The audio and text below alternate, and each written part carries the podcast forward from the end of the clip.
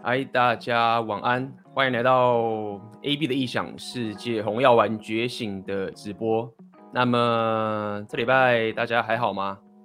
嗯，总是一个礼拜的第一天嘛，再跟大家来这次直播，其实我也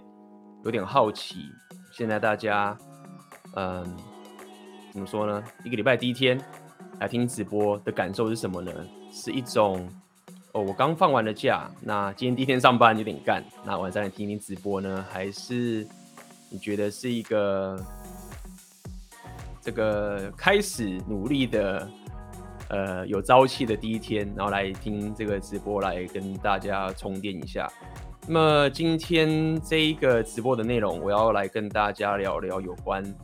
呃商人属性的一个世界。那么为什么我今天会想要来跟大家聊这个主题呢？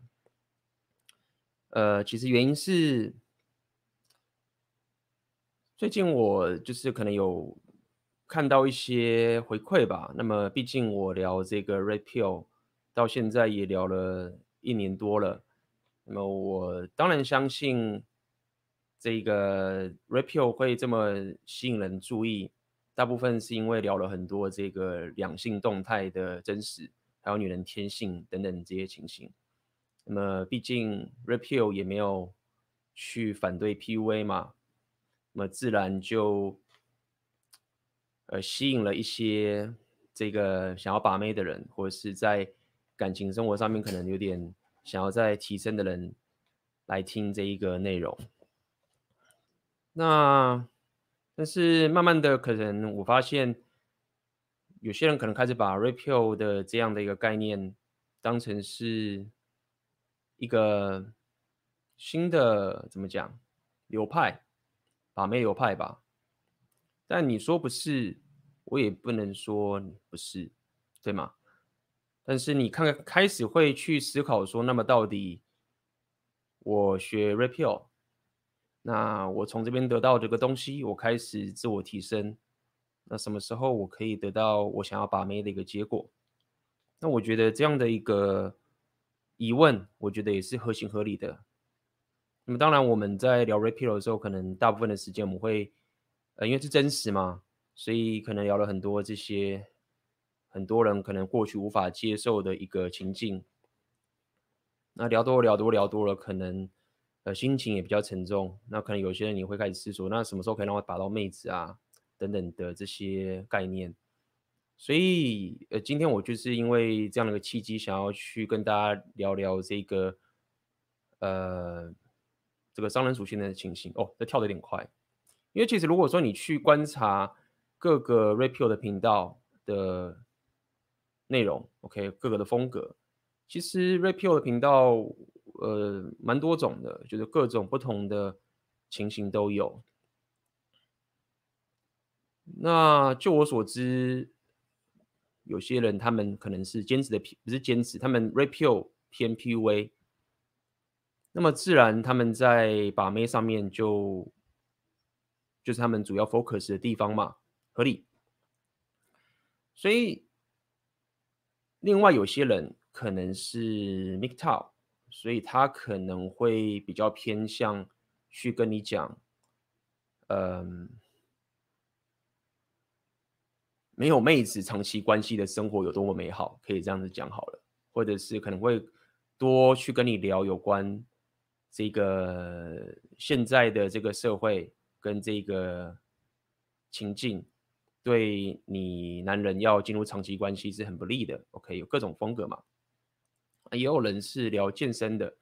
那也有聊，也有人聊的是聊的非常的学术理论的部分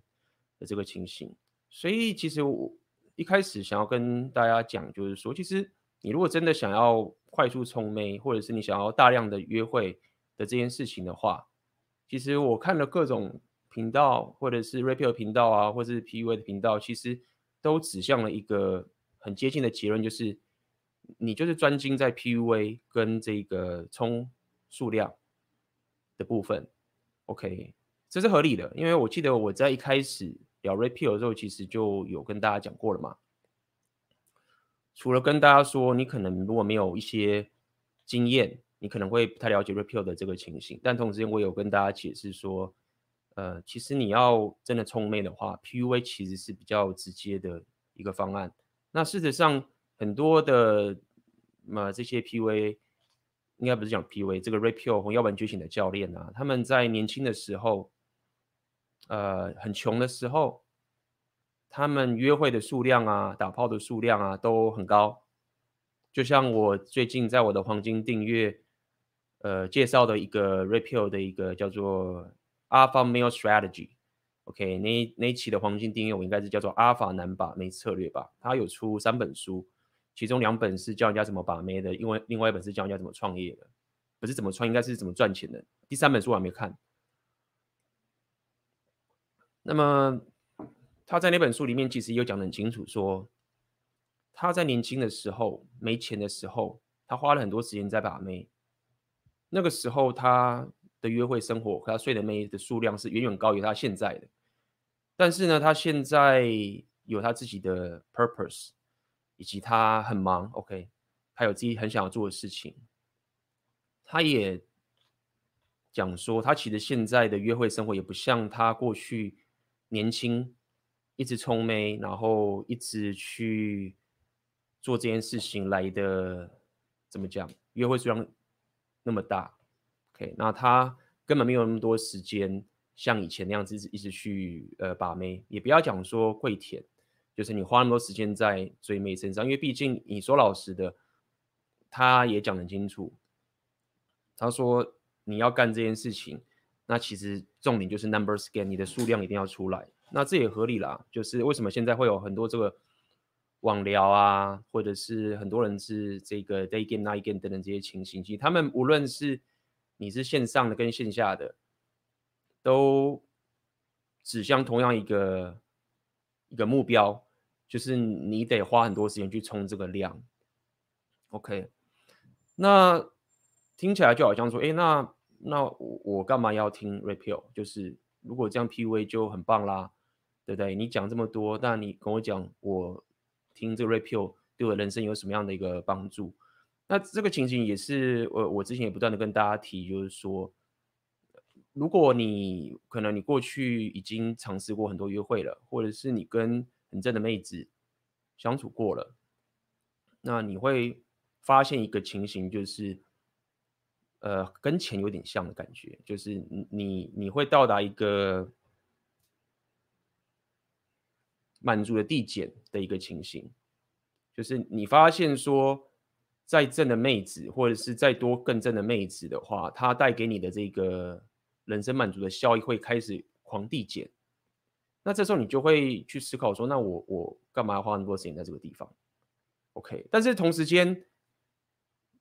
你却又不是说没有约会。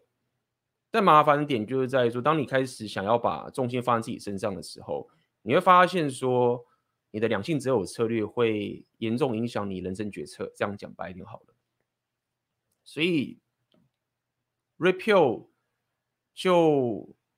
somehow 没有像 PUA 或者是其他这些，不管是网聊啊，或者这些约会教练，他们那么的专精，在如何让你很有效率、有系统性的去见到妹子，甚至，呃，他也没有办法，我我讲。认呃认真的嘛，就是老师，就是他也没有办法表示你现在是没有硬价值的，你也没有跟妹子约会的经验，那他其实也不是一个很有效率的，让你说哦，你你来了解 Rapio，那你很快的就可以把到妹子的这个情形。可所以我觉得，无论是你对 Rapio 有疑虑啊，或者是你对 Rapio 有误解啊，或是你要来怎么样的，我觉得这有些事情可能很多人你都了解，有些人可能不了解。那这也是促成我今天想跟大家聊的这个商人属性，也就是说，其实 Rapio 它的这个诊断，OK，我们聊了很多 Rapio 的诊断，比如说妹子 Hypergamy，我们聊了很多这个呃 Alpha Seed Beta Need，所以它 Alpha 爽 Beta 痒的这些概念。那么这些东西都只是针对你过去生活中你选择的择偶策略的给你一个诊断。因为 somehow 大家可以想想嘛，为什么很多人你们会要去做一个你不想做工作呢？对不对？那很多人，你因为想要交女朋友，或者想要交正美女朋友，或者想跟正美打炮打炮，你生活上面你的抉择是不是都有很不一样的改变，对吗？所以在这样的情形下的情形下面，呃，你自然会发现一件事情，就是说，当你的择偶策略的诊断或者思维有所错误的时候，其实你会让你的人生的选择权降低。那么 Red Pill 其实给你这么多诊断之后啊，它最后我认为，我我认为它最核心的解方，其实说到底就是如何拿回你人生的掌控权，你人生的选择权。OK，所以与其说你可以很有效率、很量化性的冲到妹子，不如说你怎么样可以在选择对的择偶策略的情形下，又最大化你的人生选择权的这样的一个概念。所以，我们举个例子嘛，就比如说，你你可能是一个很棒的 PUA，那你睡了很多妹子，很厉害，那你到处约会啊等等这些情形。但是你的生活都是在约会的情形下面，你要知道，就是有些兴趣，你去做一些你喜欢的事情，无论你是健身、练拳击，或者学一些才艺，或者你去旅行，这些东西它它是它也是很有趣的。OK，我不要说它绝对是最有趣的一件事情，但是你不得不承认，很多时候无论是男生跟女生，当你在做这件事情的时候，呃，他的满足感跟你跟妹子打炮其实不太一样的。可以包含你的金钱的掌控权等等的嘛？所以在这个情形下面，你说你的人生有掌控权吗？虽然说你很有效率的可以跟很多妹子约会，呃，我并不这么认为。而且我刚讲了嘛，就是你当你开始跟很多妹睡了之后，你的无论是正妹啊或者怎么样，你你的那个满足效益又开始递减嘛。OK，所以这中间的平衡就开始出现了。OK，所以今天我就我开场也跟大家稍微。定义了一下这样的一个情形，OK，就是到底我们在面对 Red Pill 的时候，我们想要达到的处方是什么？OK，那之所以会讲了这么多 PUA 的东西的原因，是我自己的观察是在台湾的环境里面，呃，PUA 毕竟还是大家比较偏负面，呃，不能接受的事情，而且再者，在这个择偶的策略上面，在台湾有一个。我不知道为什么在台湾有一个非常火红的 term 叫做“花落盛开，蝴蝶自来”。这个东西其实老早，其实我是从 MG 阿米爱辉那边讲的，就是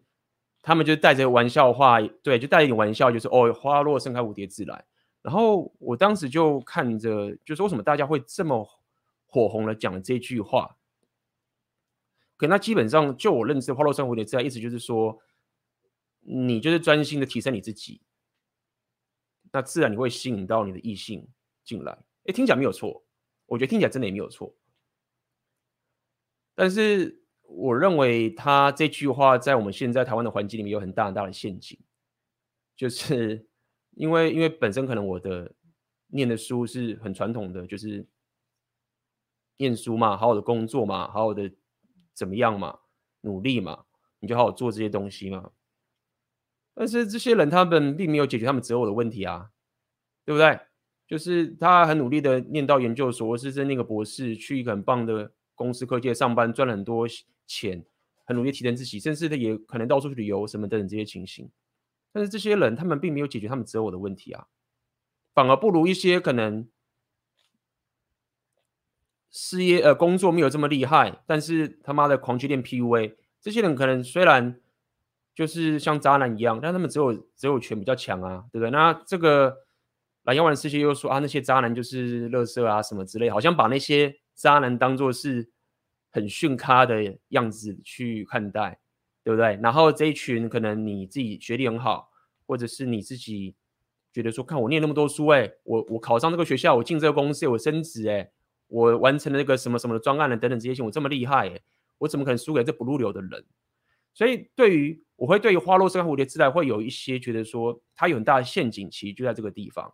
就是你这种花落盛开蝴蝶自来，蝴蝶是不会来的。OK，那么当很多人听到 repeal 的时候，当我们在讲自我提升的时候，你自然就会觉得说啊，你讲了这么多，你说到底就是花落盛开蝴蝶自来嘛？我就会觉得说，哦，其实不是，OK，这不是我刻意要卖弄玄虚，因为我是真的这样走过来的，我就是乖乖的念书，考上好学校，对不对？今天我也会聊这个情形，对不对？我考上研究所的时候，我把全台湾可以考上学校，我都我都考上了，对不对？花落盛开，蝴蝶有来吗？哦，你有来，但是它是我想象的这个蝴蝶吗？我是不是少做了什么？OK，我是不是没有打开我的选择权？OK，？或者你是不是没有打开你的选择权？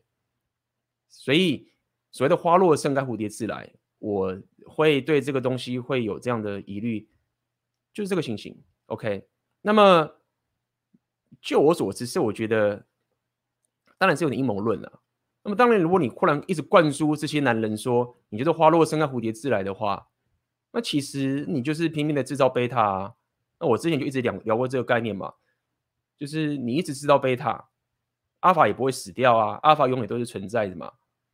对不对？所以说到底你，你一直散播花落盛开蝴蝶自来，但是却没有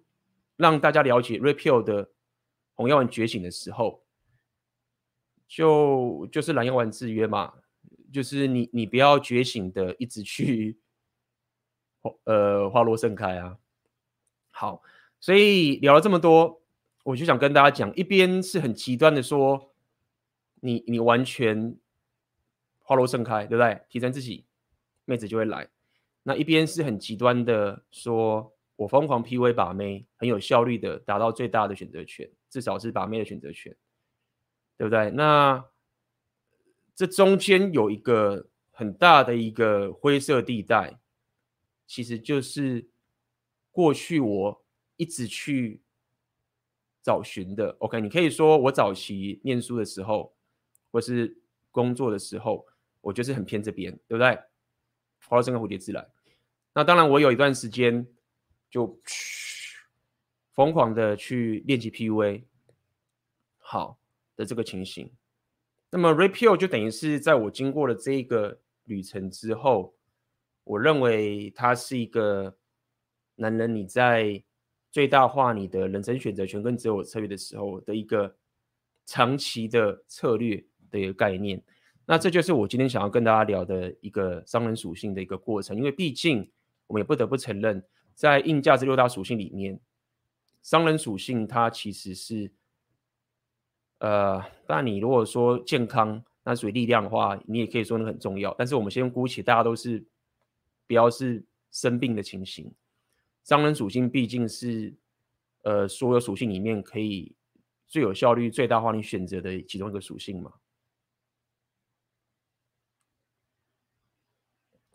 好，那么这几天我跟我的这个选择你的现实深度训练营的学员同学出来，大家聊天吃饭。那么这些人也是很多也被我 也被我洗脑嘛，开始想要脱离原本的这个生活，那么开始。透过选择你的现实的方法去实现这个所谓的人生更大选择权的一个情形。那么他也离职了，开始全职来做这件事情。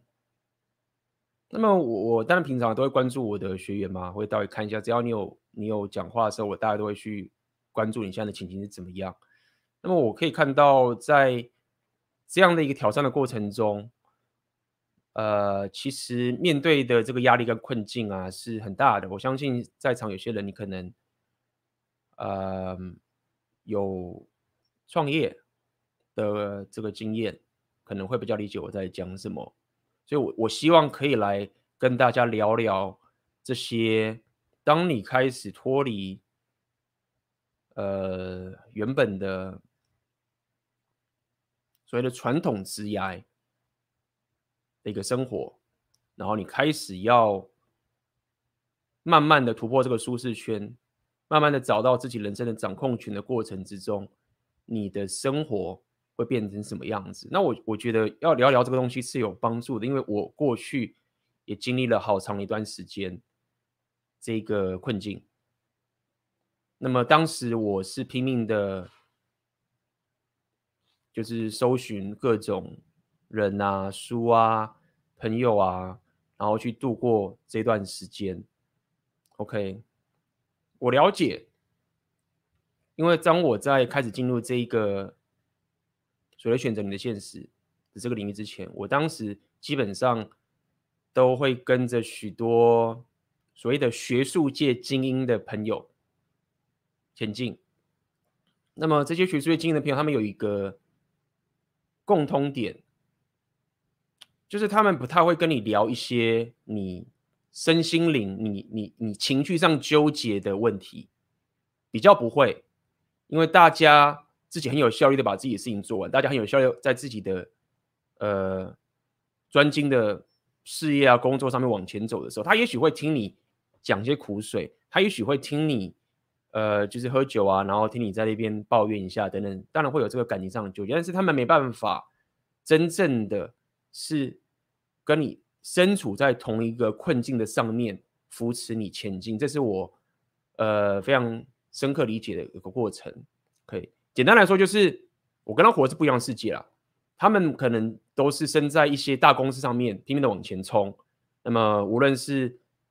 非常有价值的，到处人家挖角他，或者他加班啊等等这些情形，OK，他们 somehow 都有非常好的在职场上的一个机会去往前走，OK。那我如果跟他讲一些什么突破舒适圈啊，讲一些秩序混乱啊，讲一些要去做自己真正想要做的这件事情，说对他们来说实在是太虚的东西，就是你在讲这个干嘛？就是听起来就是不是站在同一个领域上面。OK，那么我慢慢发现，毕竟听这些频道的慢慢的人，除了你们就是刚讲出来把妹以外，你们慢慢也开始改变自己的生活形态，所以我觉得我我有这个动机，想要去跟你多聊聊这中间的一些困境跟生活，你才不会觉得说，OK，我我这个东西是怎么回事？怎么我怎么会变成这个样子？你就会觉得说我我为什么会变这个样子？然后我怎么在做这件奇怪的事情？然后一原本这些东西不都是我想要做的事情吗？那怎么我现在都不想做了？然后我尝试改变，然后我困在这个地方，到底该怎么走？你没有一个伙伴，你没有一个已经走过的人在你前面，告诉你说，就是很正常，就是这个样子。然后你该怎么去度过的一个情境？好，所以我我觉得就要开始聊聊。今天我在发表呃这个直播的，我有讲嘛，就是所谓的中年危机。OK，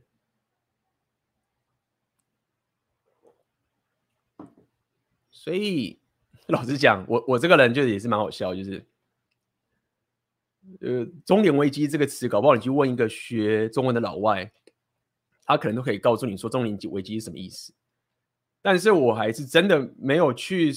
想过什么叫做中年危机耶。不过这个也是一个题外话，我觉得学语言是一件很有趣的事情，对不对？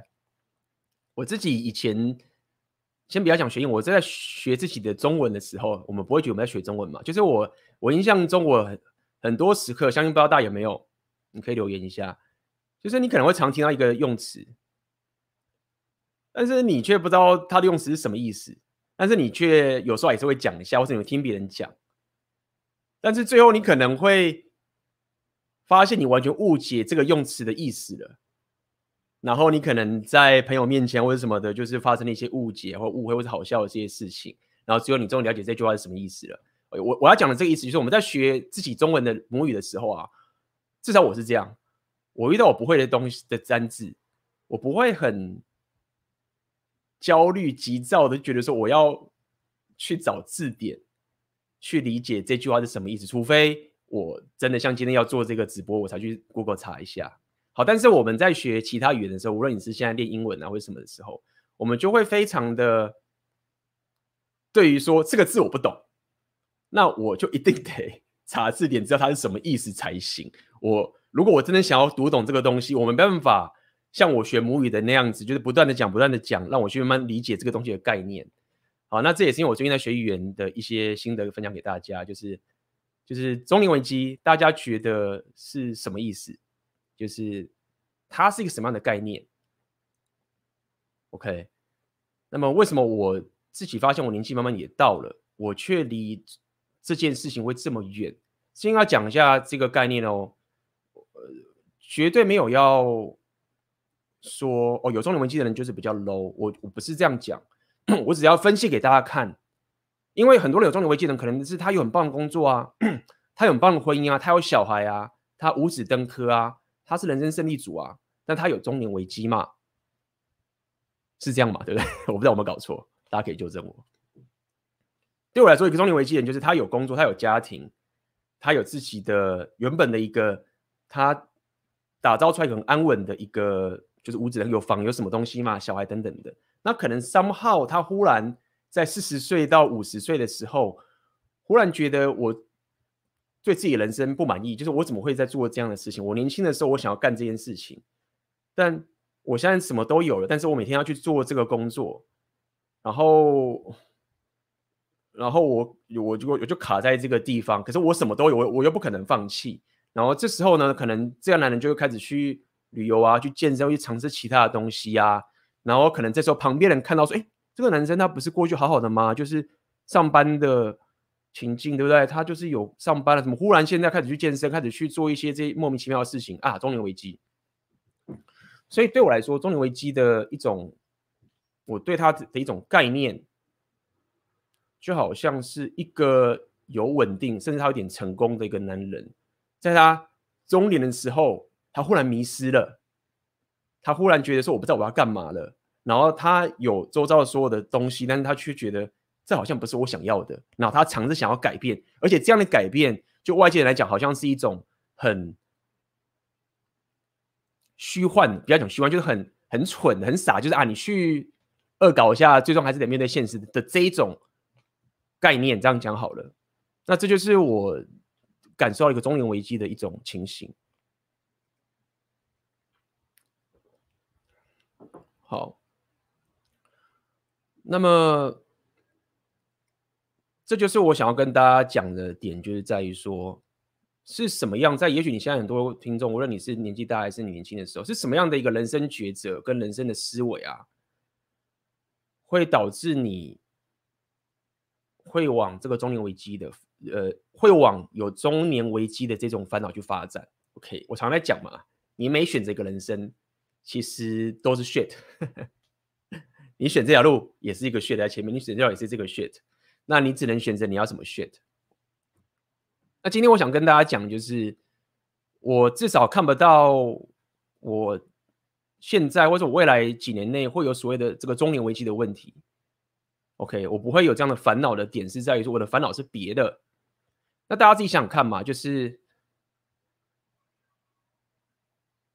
我自己粗浅的一个想跟大家分享，就是说，因为中年危机的这种情，好像是他在一个传统职涯的一个发展的过程中走走走走走走走到，然后他一直忽略到他的现实嘛。他走到底之后，发现现实的改变的时候，他来不及去反应这个变化，或是这个东西他已经。没有意识到这个混乱出现了，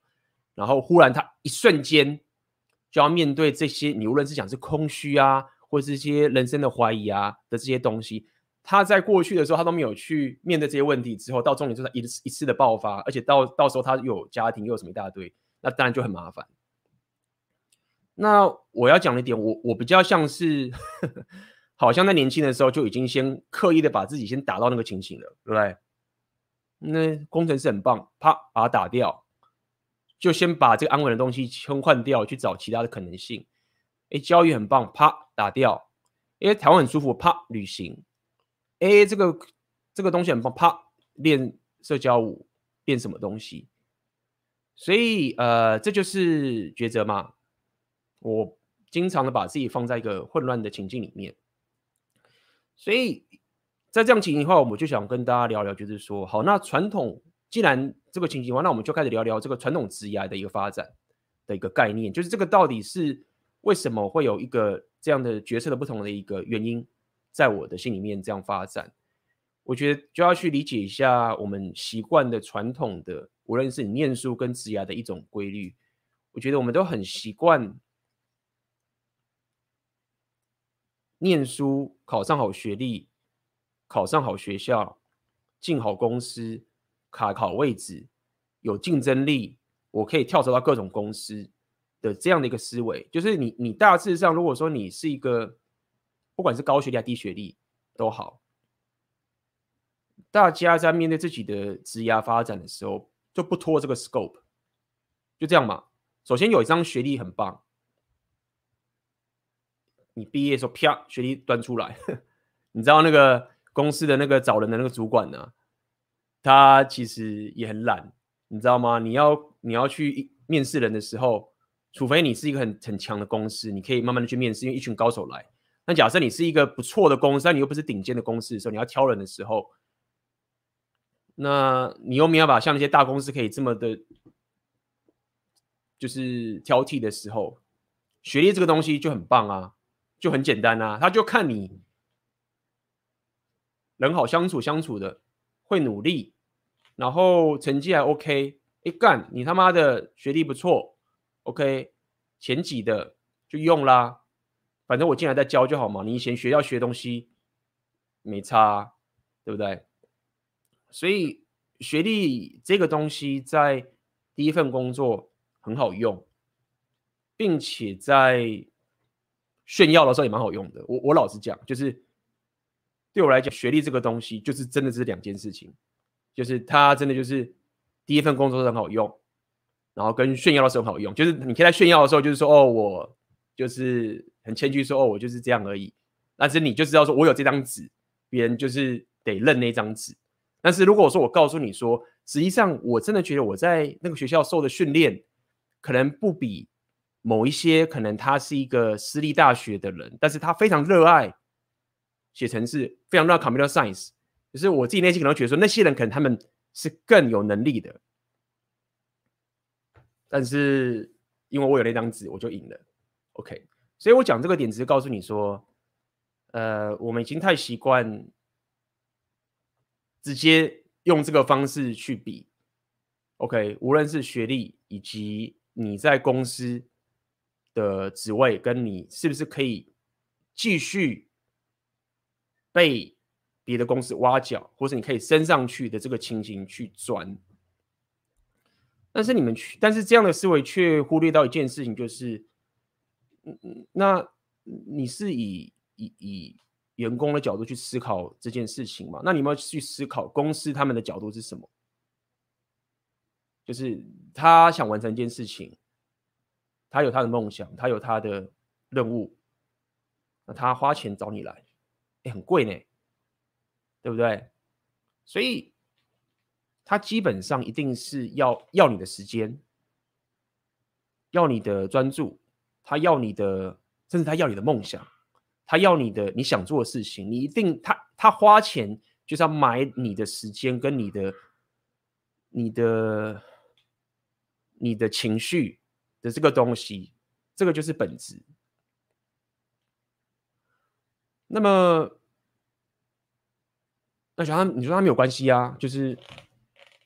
因为我我要我要赚钱，我要跟我要可以升职上去啊，就是这个很棒啊。但是你没有想到的点是在于说，呃，你你你这样子卖贱卖你的时间、跟你的情绪、跟你的梦想的时候。你是不是亏的？就是为什么那个公司它可以这么厉害？他们是怎么来的？他们也是牺牲他们的时间、他们的情绪、跟他们的梦想打造出来的啊，对不对？那你你为什么觉得你你就你的时间跟情绪跟你的梦想就是要贱卖给这个公司呢？的这个情形，所以所以我觉得第一个。嗯你要去打破这样的一个思维的第一步，我的经历是告诉你，就是说你得去质疑一下，就是说我有我有必要贱卖我的时间跟我的潜力吗？对不对？既然公司它可以，我们都这么认份的加班这件事情，那么我要有选择，OK？所以我承认。每次我进一家公司的时候啊，我当然会很认真的帮公司做事情，而且真的会做很多。但是我脑袋绝对不可能觉得说公司的未来比我的未来还重要，或者是我我一定会想办法从这个地方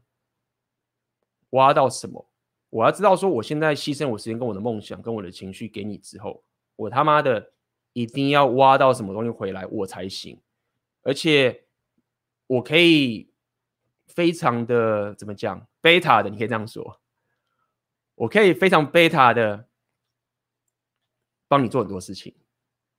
但是当你没有任何可以给我我想要的东西的时候，我马上就走的这个情形。OK，一开始嘛，我就假设你没有价值的时候，我想告诉你这件事情，所以我我希望，呃，这个概念要先理解，就是你会说啊，那就是要开始创业嘛，会合理合理创业，所以。呃，这个概念其实我是从一本，当时啊，我我一本书开始慢慢灌输在我的脑袋里面，然后我也推荐大家可以看这本书。如果你听到这边的话，那个是我蛮早期，大概在四五年前、五六年前我开始看的一本书，我以前有稍微分享过。那那个作者叫做 James Altucher，他有一本书很有名，叫做 Choose Yourself。那么大家可以去看一看。OK，我现在手上有一本，这是他应该是第二、第三本书吧。他这一个书还是他送的，那个人他真的是很屌，就是我当时是填个东西，他就把这本书寄给我，可以免费看到他这本书啊。这本这个是他这本书叫做《The Choose Yourself Guide to Wealth》，然后他有两本书，我觉得大家可以值得一看的，一本叫做《Choose Yourself》，一本叫做《Reinvented Yourself》，就重新塑造你这个人。啊，为什么要讲这个概念？就是说他在里面。书里面讲了一个蛮重要的概念，就是说，其实在这个时代里面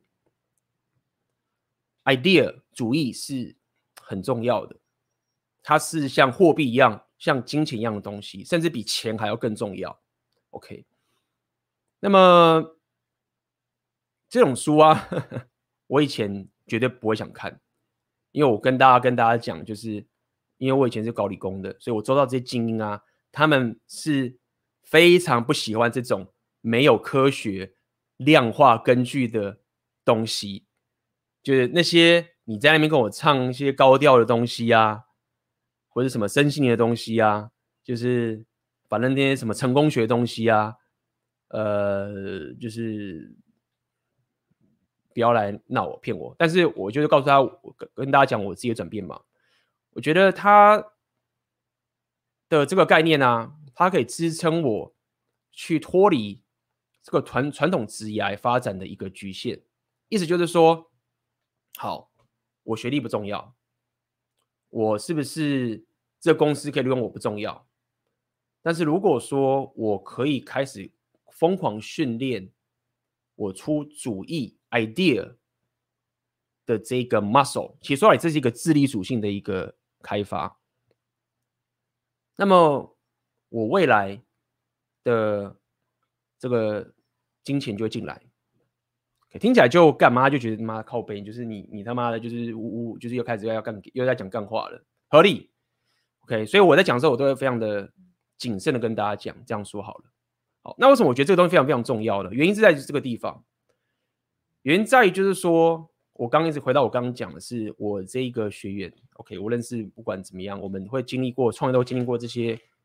很困难的一个时期。你要知道一件事情，就是说，如果支撑着你是你银行存款的那个数字的话，你是撑不下去的。你太难了，因为你不可能，就是没有这么爽的事情。当你在冒很大风险的时候，你势必当然会输给那些乖乖的走传统职业发展的这些人的往前进，他们钱就是一直会增加，你就是不会，对不对？那你要怎么撑下去？或是你要面对的的这个这个情境是什么？就是你知道说，你现在有某种价值跟某种训练跟某种提升，它现在是还没有办法变现的。但是你知道说，在现在这个时代，跟你去判断说各种你后来就算失败的时候，你说拯救的方案的这些，比如说我好，我就算真失败了，我还是可以回去找工作赚钱。你把一些保险都想好了，好，那现在你在一个很混乱虚无的一个状态。可以，因为你现在开始进入这个旅程，那你开始去降低当下的现金会带给你的影响，但是你会非常的要求某一种价值的东西，你绝对不能放弃。那以他那本书来讲，就是所谓的 idea 一种想法，所以他非常的去鼓励你，甚至要你有很有纪律的去想 idea。那什么叫 idea？其实说到底，idea 就是对我来说的 idea 就是怎么样，就是你如何让旁边的问题被解决的这样的一个思维去帮别人，是这样的概念。OK，所以他那本书。或他的这个人的论点，他在我很早期，这个人也是蛮左派的，那我蛮喜欢。所以说，为什么我喜欢左派？我早期也聊很多。所以这样的一个概念呢、啊，就会让你的情绪跟身心的满的满足或者提升，是很专注在金钱以外的事情。当然，你要有一些基本的生活上的东西合理好。所以他会讲说，你的身体、你的心灵、你的这个。你的这个呃情绪，OK，他没有讲到讲到金钱哦，你每天都要成长一点，OK，所以讲这么多，只是告诉你，就是说，在那段旅程的过程中，呃，我的目标其实是放在这个上面，就是我有没有锻炼我的智力，锻炼我的想 idea。比如说我常写文章，其实都是一个 idea 的一个过程，以及我有没有确保我的情绪跟我的身体每一天都进步一点点。OK，这个是你势必要踏上旅程。那为什么这个东西会非常非常重要？好，那回过来讲，当你开始走向这条路的时候，真正的困境啊。最惨的困境其实不是你失败了，其实不是你努力做一件事情然后你失败。他不，他的最大的困境啊，不是说，比如说你要比赛或者是你要考试，他的困境不在说哦，我疯狂念书让我败了，其实不是。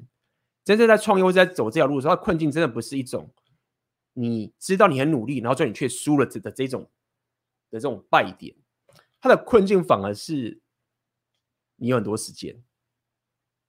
然后你你你现在就这么多时间，然后你陷入一个混乱。然后你知道你浪费了很多时间，然后你觉得这条路应该是可以，但是你又不确定它可不可以。说到底就是一种失去信念的感觉。然后呢，他的纠结点就是在于说你你会觉得说，我可能不适合做这件事情，因为我为什么浪费了这么多时间等等这些情形？我觉得这个是一个大家听起来就懒惰嘛，就懒惰嘛，合理。但是，与其说这个懒惰，不如我刚刚跟你讲，就是你其实没有开始去不断的每天的去提升那一个我刚刚讲的身体、心灵的这些东西的提升的的一个情形，因为你觉得传统只要是你那些金钱或者你存款这个东西会是最重要的的这个情形。好，所以讲这么多，只是告诉你说，他那本书或是他这个概念呢、啊，它其实会让你很专注在你每天的。价值或是你情绪上面的一种强壮的提升，让你在未来面对要开始无论是创业或者你的任何情形，你才有办法去走过去。因为这个感受我很我很非常深刻理解，就是我第一次旅行的时候，大概是二零一一年的时候。那在那旅行之前，我当然没有旅行过嘛。我印象很深刻，我之前在一些 podcast 我都有讲过。那时候我就去背包客旅行，但在那个旅行之前，我都经常加班嘛，或者念书什么之类的，没有真正进入过混乱的世界过。那当时旅行的，我记得我第一天早上，就第二天早上起来，这是我旅行的头一次醒来的时候，是在一个陌生的国家，然后在一个陌生的一个城市，然后是一个。唯一一次是我发现周遭没有人认识我，或者是周遭没有人需要我做什么。OK，以前可能说有人要你念书，啊，有人说你要干嘛？你要考试啊？你要工作？你要什么？对不对？但第一次发现遇到一个情境是，哎，当没有人要我去做任何事情的时候，哦，看好可怕哦，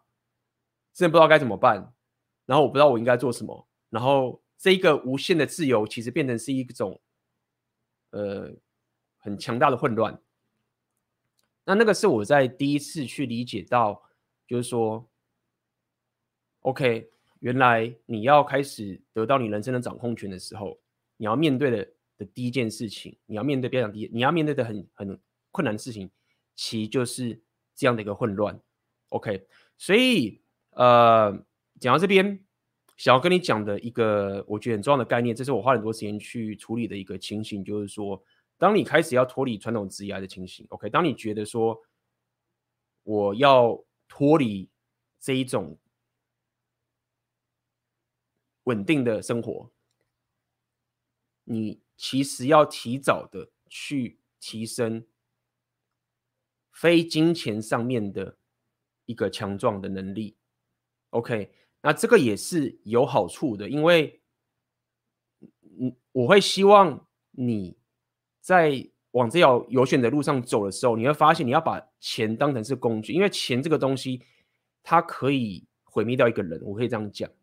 就是当你很有钱，但是你却不知道怎么去 handle 这个金钱的时候，它是可以毁掉你的。你你拼命的去消费，你拼命去买东西，你拼命做这件事情。你拼命去做这个东西，其实你在做的事情，其实都是因为你非常低的情绪跟心理层面的掌控性，然后你爆发像毒瘾一样，你就会拼命的花钱，拼命的去做。这无论是你现在有钱没钱，还是未来有钱的时候，都是一个非常危险的一个情形。但是呢，当你在早期在提升的时候，你没有这个太多金钱的。压力的时候，或者太多金钱的这个诱惑，真的这样讲好了，你很认份的知道说，对我来说最大的诱惑、最大的价值，其实是刚刚说的那些事情的时候，那这时候当你金钱一膨胀起来的时候，你才有办法去面对这一个旅程。因为说到底，到后来，其实你走到后面的时候，很多人会死的点也是在这个地方。OK，好，哎呦，这边大家聊都聊起来了，那我先感谢一下。Elvin Song，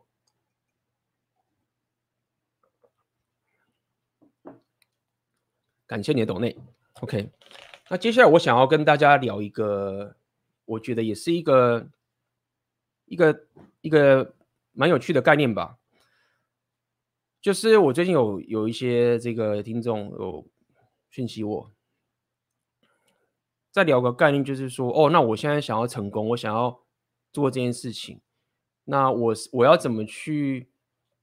学这些成功人士啊？对不对？他做这些东西，我是跟着他做，我就一定会成功。或者是那我要听失败的人啊吗？去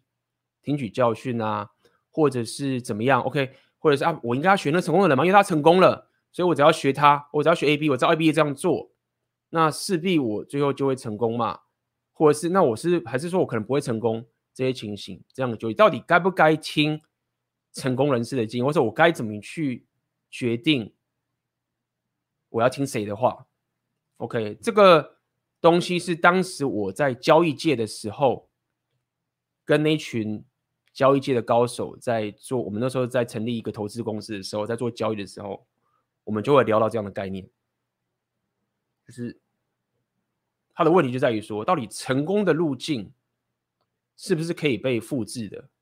？OK，成功路径，如果今天这个人成功了，然后他说应该这样做，那我就去做，那我是就会成功，还是说他们其实都讲爽的？这个都是生存者偏误，对不对？这个人因为他是因为他成功了，所以他讲的话才觉得好像有道理。事实上，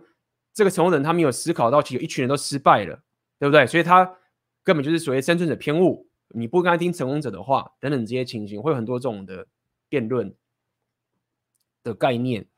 那么我就会告诉你我自己的一些，我们知道我们当时那个讨论的一个些想法。那简单的结论就是说，其实呃，你要去理解，就是成功的路径是不能不能被复制的。就是那个人如果他做了很多很多事情，他最后成功了，不代表未来你在做一样事情会成功。可以，结论就是你不要去笑想着说我只要。复制他的路，我就一定会成功。OK，那举个例子，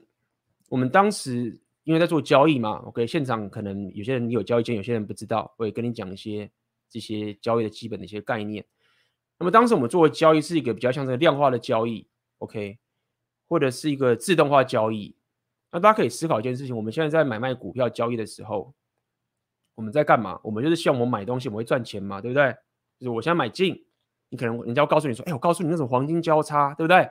会死亡交叉，但黄金交叉讯号出现了，哦，你这时候买进，你就会赚，对不对？然后你开始想这些策略等等这些情形。OK，很多人会有些做这些，呃，怎么讲？OK，就是反正就是一堆什么什么什么 KED 指标，一大堆有没有这种东西。那么其实当时在做量化交易的时候，他们来做的事情其实这样子，就很简单，就是说，假设你你发现一件事情，就是说，你在过去十年，你你发现说，我只要发现，只要台积电在前一天收盘的时候跌了五 percent。那么我明天买进的时候，开盘的时候买进，收盘的时候卖掉，我就会赚钱。那你说你怎么知道嘛？对不对？那很简单，就是你你可以去，假设你是 computer science，你知道你可以去交易所去拉这些资料出来。OK，你就可以，你可以去交易所拿到这些资料的，或者是任何有些人是比较不准的资料，你可以把就是过去十年的所有的这些资料抓出来，对不对？然后你就不管是几个城市啊，你先不要去管那些技术上的东西，你总是可以去找到说好，我就试试看。假设我的策略是这个样子，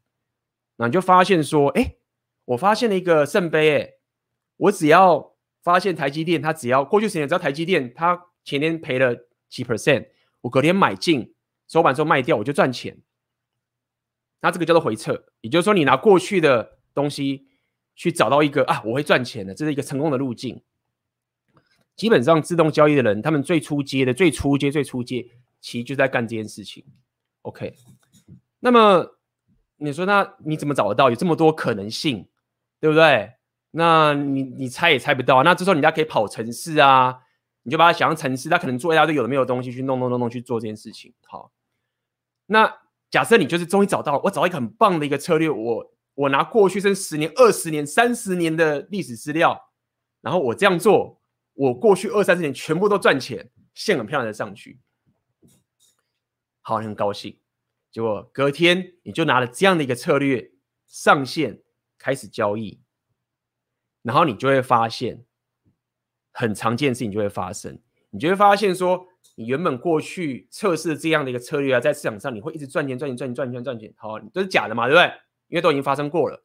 就当你上线的那一天，你开始交易了，你就会发现。你的线开始平，然后掉下来，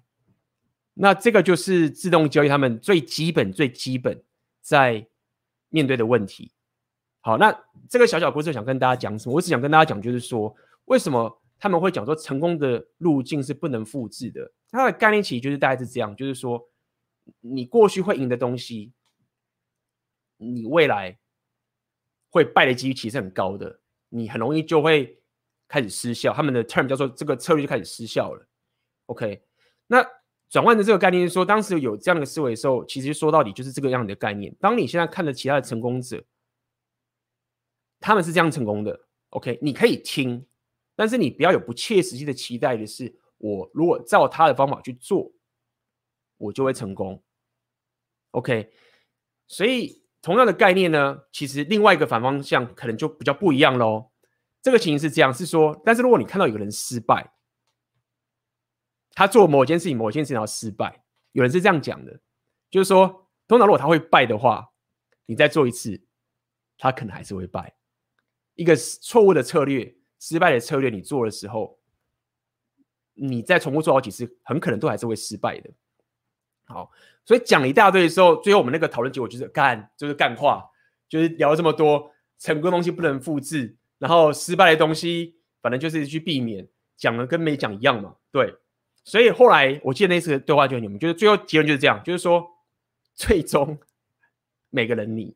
你就是得走出属于你自己的成功的路径。然后你成功之后呢，你这条路径也很难或者没办法被别人同样的复制。OK，所以我把它简化跟大家跟大家讲的概念就是这样，就是说。无论你怎么去听别人的意见，或是你听我的意见、听所有的意见等等都好，最终你只有成功的那条路，也只有你唯一的你可以走过，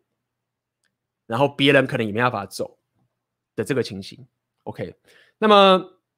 这个就是当你开始要进入这个混乱啊选择世界的时候，你要有一个基本的心理建设跟一个概念。嗯，有人大蛤蜊到此一游，感谢 AB 让我看见新的世界。好，感谢你的抖内。好的，好，那么，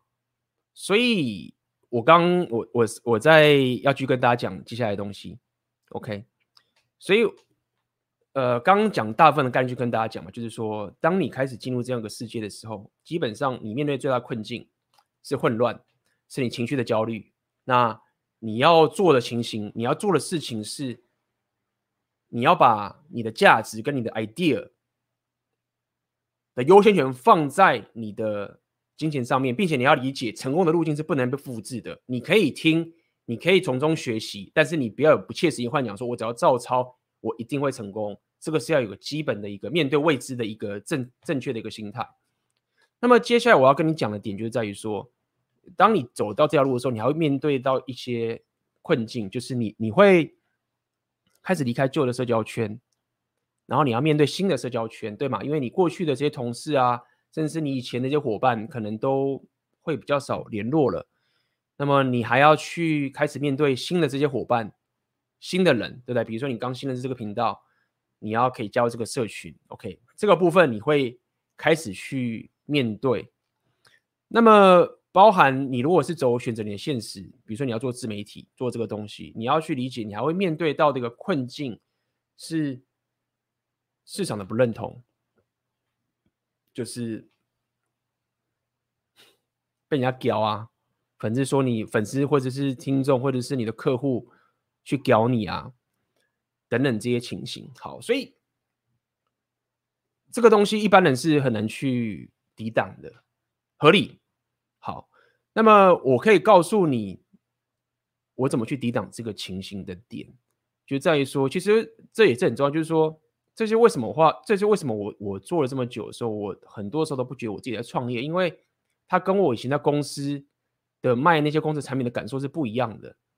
就是当我的这个东西是，比如说任何东西都好，比如说我早期在提倡大家去旅行，早期我去提倡大家要呃突破舒适圈，或是现在我提倡大家的红药丸觉醒，我提倡这些东西。OK，说到底这个就是我的产品嘛。你也会有你的产品。假设你走这条路的时候，但是这跟过去我卖以前公司产品的感觉是不一样的。今天如果你去质疑说啊，AB 你那个生活习惯我不喜欢，就是你去旅行这个东西很 low 或者什么都好，就是你这个东西是无法打击到我的，因为对我来说，只要有人可以从这个地方得到提升、得到好处的时候，然后。少数的其他人在批评这个东西的时候，只要我确认我自己是豁出去的往前走，活在这样的一个世界里面，活出我自己想要卖的东西里面的时候，你就可以把关注放在那群你可以改变的人了。好好，所以我讲这么多点，就是想跟你讲，就是因为我有看到有些学员什么的开始会受到这些不认同啊等等这些情形。那么也要告诉你，在走这条路的时候，你确实就会遇到这个，因为当你选择权打开的时候，当你脱离呃传统职业的保护的时候，你就是直接面对这整个市场对你的质疑跟挑战了。那么合理，所以你就拼命的要提升上去嘛。对，那我可以给你的建议就是在于说，OK。如果这件事情是发自于内心，你想要去提升的话，它可以让你稍稍多的免疫去面对这这个困境。好，那么最后一个，我想要再跟大家聊一个东西。OK，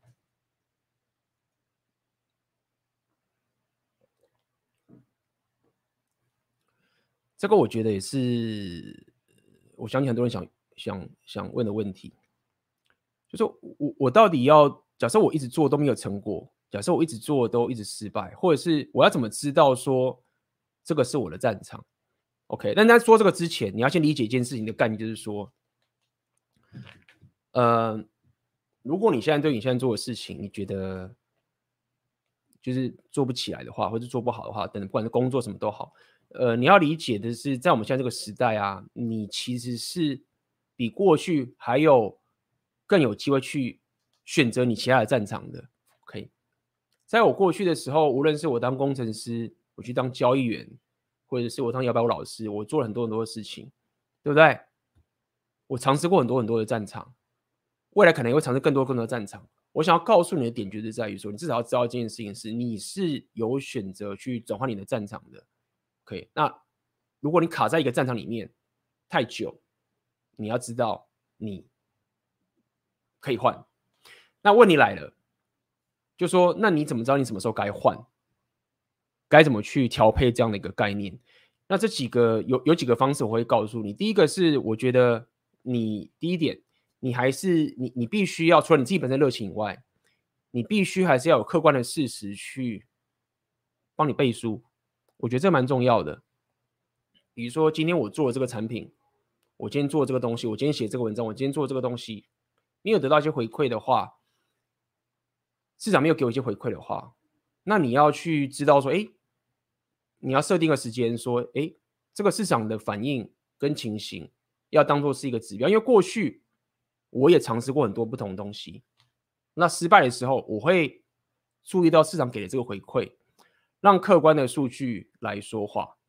第二个情形是在于说，你要可以尽量的从你现在的做了这个事情。可以更加多样化，好，什么意思？比如说，我以前早期是在做突破舒适圈旅行的一个概念，那这样的一个技能，它可以走到摇摆舞，去拓展社交圈，去不止拓展社交圈，是开始打造一个摇摆舞学校。那这摇摆舞学校呢，同时间它又可以帮忙到去提升这个我第一个产品梦想生活等等这个情形。OK，我想讲的点就是在于说。你的策略、你的价值，你要保留一些弹性，可以让你去转弯，因为你 somehow 得有一些备案，让你之后在转换的时候可以再往旁边走。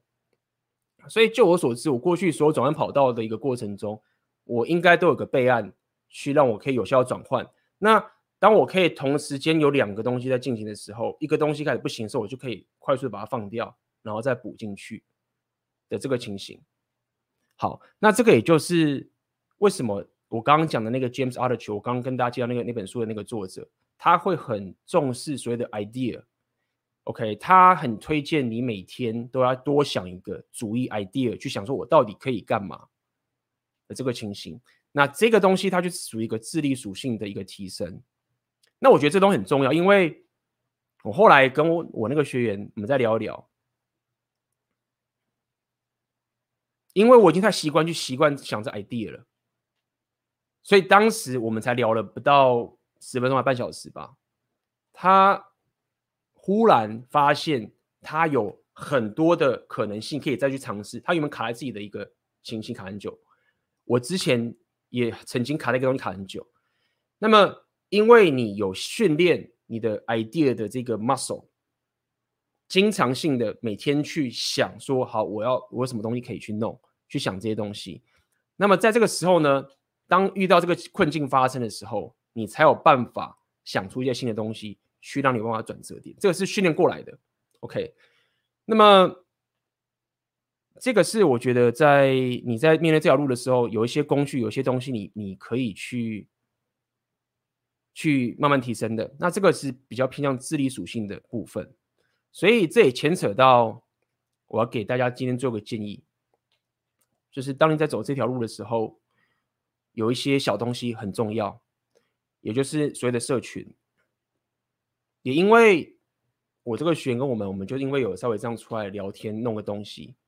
大家相同信念的人出来聊一聊，互相激荡一下，很容易就可以去有机会。会让你卡了很多时间的这些僵局，就因为一个简单的谈话就打开了，就忽然就有很多个想法出来了。因为很多时候你，比如说你开始创业的时候啊，你把自己关起来，OK，就是闷起来，自己自己提升自己念书，自己在那边弄，你真的会卡在你的世界里面出不来，而且你会更加焦虑。但是如果你有一些相同心的伙伴可以出来聊天的时候，很多时候就会解决到这个问题。我包含我也是，当时早期的时候，我就经常跟阿妹阿辉去聊很多很多东西。那么当时我也卡住很多情形。然后无论是阿妹跟阿辉，可能他们看到了什么东西，给出个 idea 放上去，哎，就就冒出来了，就忽然很多可能性都开始跑出来了。所以这个也是我在这个过程中经历到的一些情形，真的就是说起来真的没有什么了不起的东西，不是什么神仙妙丹，但是我努力去回想，努力去想这一段旅程中到底哪一个点忽然有一个不一样的情形。这个就是一个很重要的情形，就是因为他妈的忽然嘣一下，但哦，这个最有趣也是这样。如果早期的这个也是分享早期的听众也知道，我一早很早很早很早以前，曾经在 PTT 的的男女版写过一篇报文。那那篇文章大致上就是讲有一个 P D 的。版友吧，男生吧，然后他说他的女朋友去澳洲打工游学，然后就分手，还被还被劈腿，怎么就很惨等等这些情形。那么我当时就回一篇文章给他。那有趣一点说，那篇文章其实也只不过是我印象深刻，是阿辉就丢给我看这篇文章。那我看一看之后，我就觉得，哎，这个人他现在的困境，我可以帮他，因为我有曾经相同的经验。那那篇文章我也只是就把我的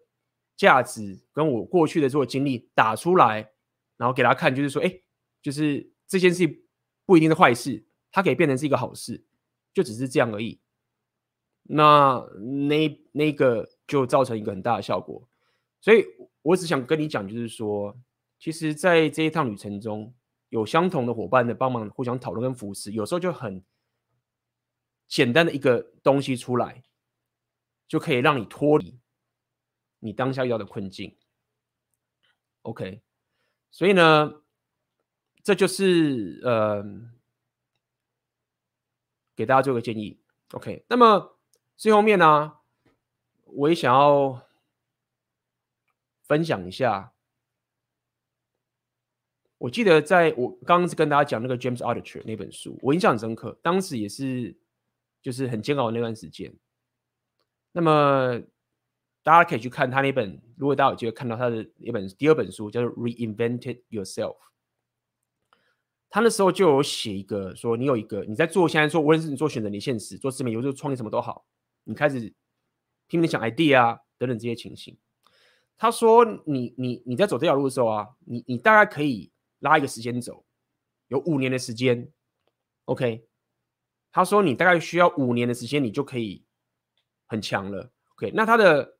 行程比较讲清楚，就是他的那个每一年你可以达到的目标大概是这个样子，OK，我念给大家听，OK，因为我现在回忆当时我在做东西，然后跟他的这一个书讲的东西是对得起来。他说啊，第一年的时候，OK，你就是拼命的摄取知识。然后你就是拼命的行动，这第一年，然后你不会有任何的营收，你不太可能的营收，你就是拼命的吸取知识，拼命的提升，拼命的无论是产出价值什么的，第一年就是这样子。那第二年呢？OK，你已经有一些基本的价值了，可能打造最基本的价值，无论是你的内容啊或者什么都好。第二年的时候，你会开始去需要有认识的人。跟你相同领域的人会开始有这个关系，networking 合理。我当时也是这个概念。第二年的时候就有开始有认识的人开始出现了，然后大家会一直往前冲。OK，你开始会知道说，哦，原来是大家有有人是这样做，有同伴，然后我也有价值，互相帮忙。这是第二年会做的情形。第三年的时候呢，你会开始有一些营收了，你会开始有一些赚钱的能力了，但是还没有办法养活自己。三年喽。我靠，都已经到第三年了。第四年了之后，你才开始呃有很不错的收入。OK，第五年之后你就是冲上去。那么我想跟大家分享这个点，就是说我印象深刻，因为当时我就在看这本书嘛，我看看说，干真的吗？真的有可能吗？那么我当然也没有相信他，我想说好了，我知道我知道失败的话也是合理，我也不要不要相信他，不用那么相信他，就看看参考就好了。但是我开始观察我啊周遭一些，不管你就是奥克 MG 什么什么之类的情形，大致上它的时间轴确实是这个样子。所以讲这个点，只是告诉你说，如果你真的想要说啊，到底未来会是什么样子的话，我觉得你把这个时间轴拉拉开到这个时间的话，是蛮合情合理的。是你可以预期的的一个时间轴，一年、两年、三年、四年、五年的这样的概念。那你要面对的，当然就是在中间我刚刚讲的，你要面对这些焦虑跟混乱，其实才是这条路你要面对最大的挑战。OK，好，那么我想，哦呦，今天已经讲了一个多小时了，那么待会我就来开放大家来问问题。如果你对于今天的主题有什么样的问题，可以在这边留言，好不好？那么我们就先休息个一分钟，待会马上回来。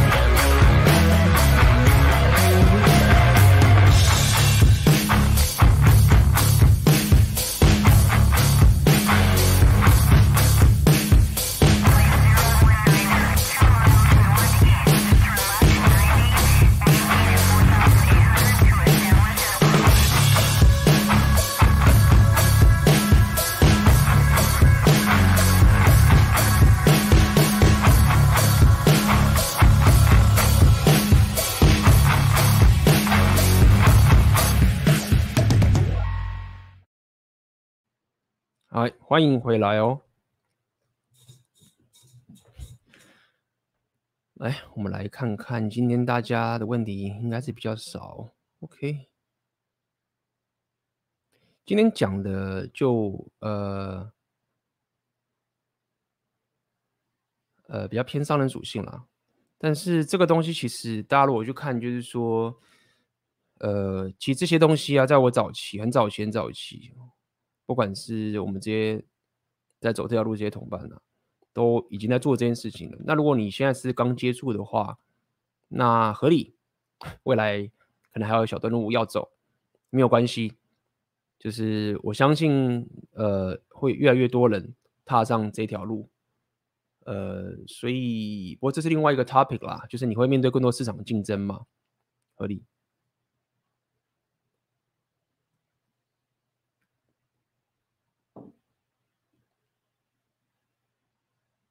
嗯，哎呦，我今天提早下班喽，太好哎！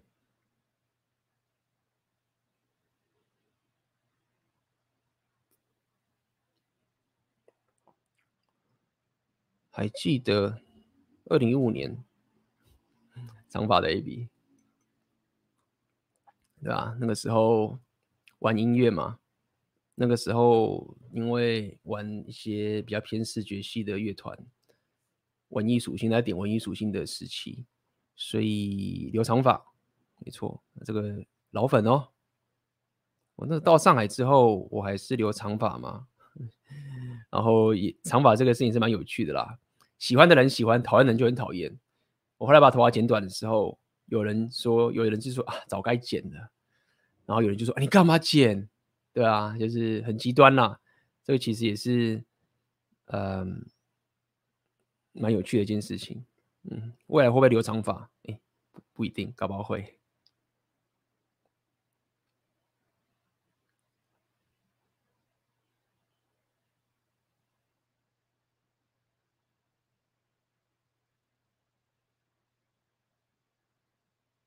我这边有问题来，想请问：当自己的社交起点不低，有正常社交生活，但去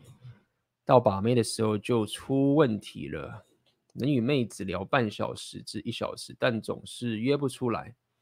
因为我身体有残障，走路姿势会左右摇摆，即使我多努力接受自己理解，妹子会介意，知道会影响自己吸引力，所以努力提升自己的硬价值，努力实现梦想的自己，我当然想把妹。所以其实我很怕花若盛开，蝴蝶不来。我有这样的恐惧。我是学生，快毕业要准备工作，应先集中。这个是指工作吧？嗯，好。与其说。先集中工作啊，因为看你现在的问题到底想问什么嘛。听起来你现在讲的是指把妹的一个情形，但就我所知的话，因为你说你可能身体有成长，我认为这是一个蛮大的劣势，不得不承认，这是蛮大的劣势。当然，我们也可以举很多例子来跟大家讲，就算你身体成长，还是可以当渣男嘛，对不对？大家最常举的例子是那个叫做义务阳光的的这个情形等等的嘛。那。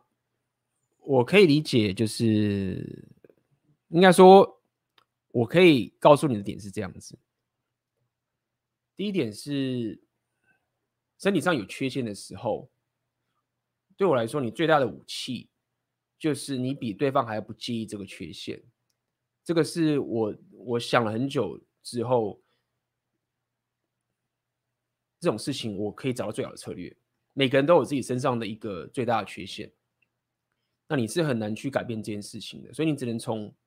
一些很不好的选择，不是不好，就是没有选择的情形下面，就是都是没什么好解的情形，找一个比较好的解。那么这个最好的解，我找到就这个，你一定得比对方还要不在意这件事情，对方才有可能开始不在意。那么当然有人说这些所谓的自信，或是有人说你可以用假装什么什么都好，但是他们都不脱。这样的概念，OK。当你不在意这件事情的时候，对方才有可能比你更不在意。这第一件事情。第二件事情是，你必须要透过，假设你是要去把妹的话，那你就必须要透过 Hypergamy 其他的属性来去提升这件事情。那我老实讲，我觉得最好的的方法其实是提升你的，你也可以讲说社交地位。但是我觉得这比较像是一种，你要提升你 social 能力，跟提升到你的 status，status 啊，什么，就是社交地位的这个情形。因为说到底，就是基本上你的身体上面的这个问题已经造成很大的这个缺陷了嘛，或者是很大的一个劣势，这样讲好了。那么就有观察那些后来可以成功的人。一来就是他们真的比旁边的人还不在乎他们自己的缺陷，二来是他们在他们自己有的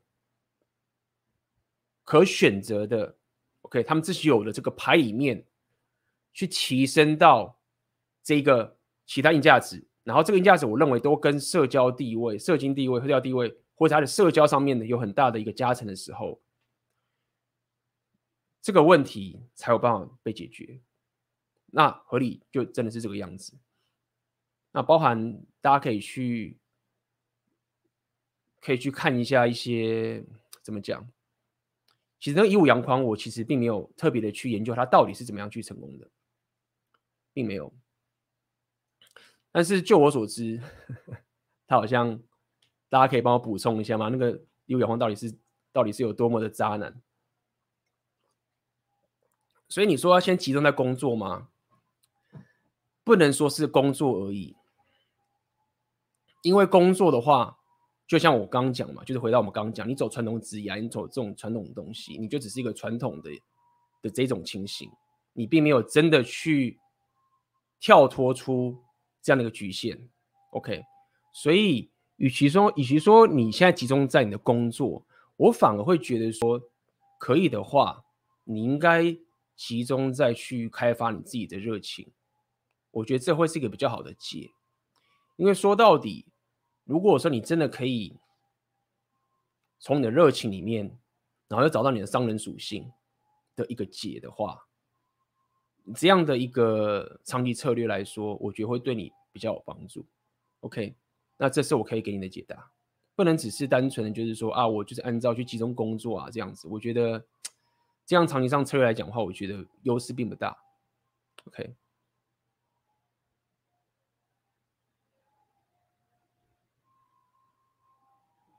诗诗，感谢你的抖内。想问 AB，现在是大学生，最近在 game 女生的时候，都变得好像是在做一种没有意义、浪费时间的事情。觉得要 game 女生，还不如去 game 男生，能从男生身上获得的价值、社会地位、财富、权力，远远超过女生。最近只在意社会地位，想问这种心态是正常的吗？呃，正常啊，这没有不好啊。就是，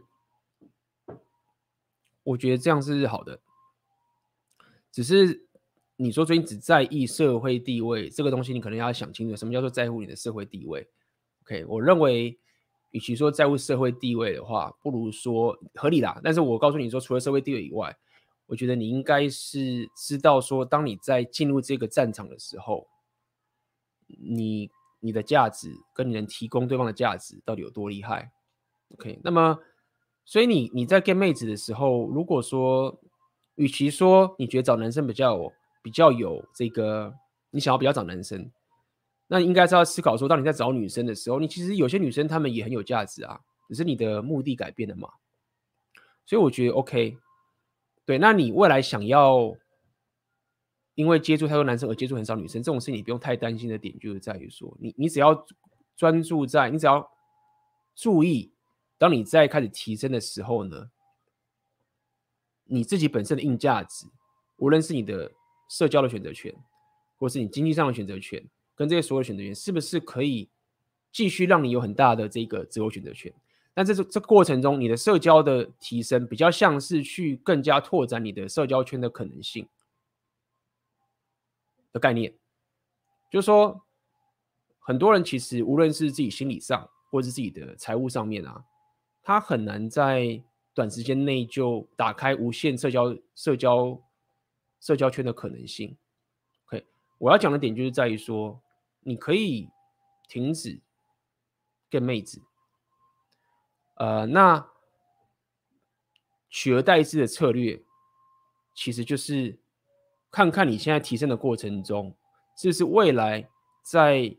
你的社交圈的这个拓展上面，你有极大的。杠杆可以使用，无论是你的财务，或者是你的呃事业的选择，或者是你的社交能力的社交心态，这是比较偏向社交自信的部分，对不对？突破舒适圈的部分的这个情形。那在这样情形下，你就可以转化玩另外一个游戏。OK，那这样是一个比较好的方式。OK，主要是担心你说你都回去找男生之后，你慢慢的失去了跟妹子互动的能力之后。躲太久的时候，你你最终还是得回去 get 妹子，还是得重来一次。OK，就是找好那个拿捏，就是简单来说还是一样啦。就是花落盛开蝴蝶自来的这个情形，跟 PUA 这个东西，我希望你可以从中间找找一个很大的平衡，而不是很极端的，就是都待在同个地方而已。OK，这是想要带给你的一个建议。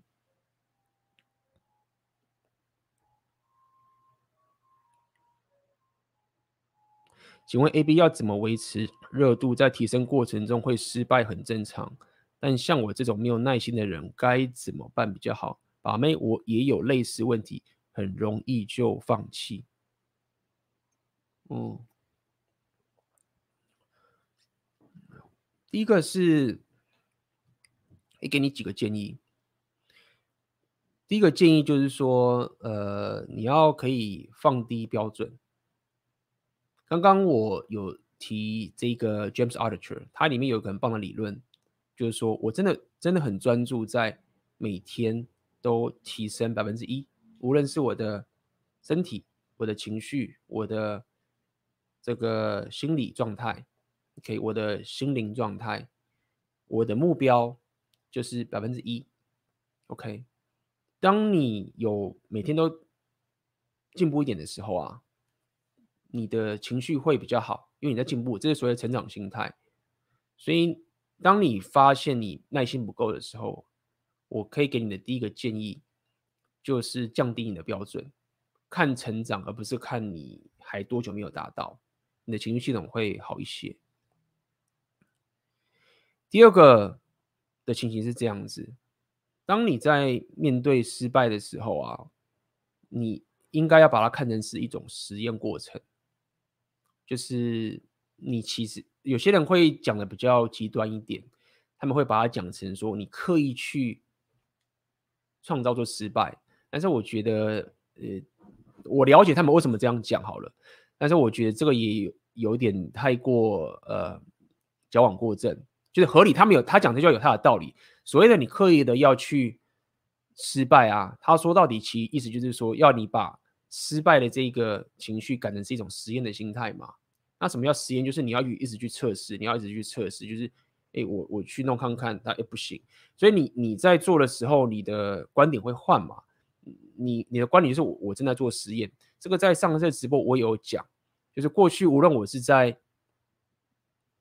推产品或是怎么样，什么都好。它都是一个实验呐、啊，都实验的过程。你跟把妹妹子也是一模一样嘛？你你今天可能觉得说，好，我要透过这样的一个方式去，比如说我今天特别就是希望我可以跟妹子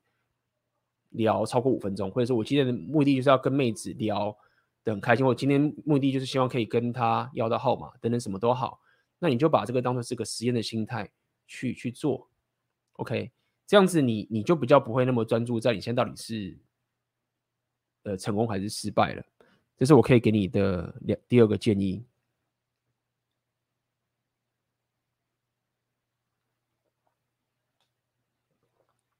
OK，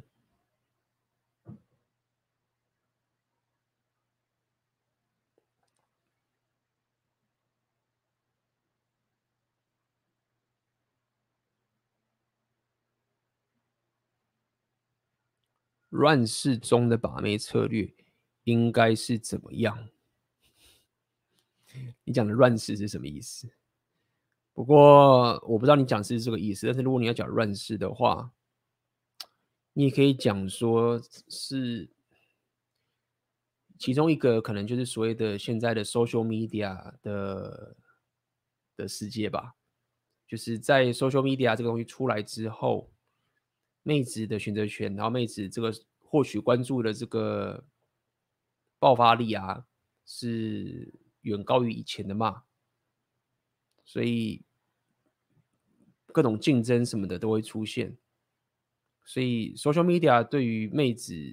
择偶上面的话，其实是呃男生跟女生如果相比的话，妹子可能他们得到的好处是稍稍高的，比较高的。那么同样的道理也是一样嘛。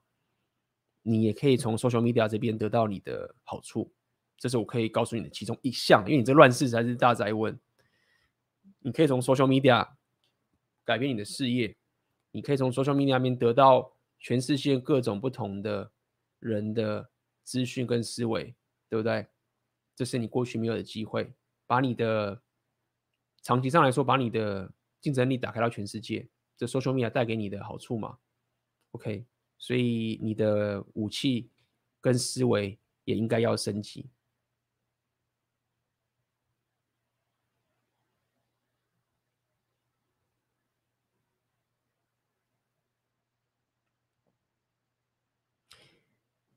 哎，大你好，我之前在全职准备公职，所以没有什么工作经验，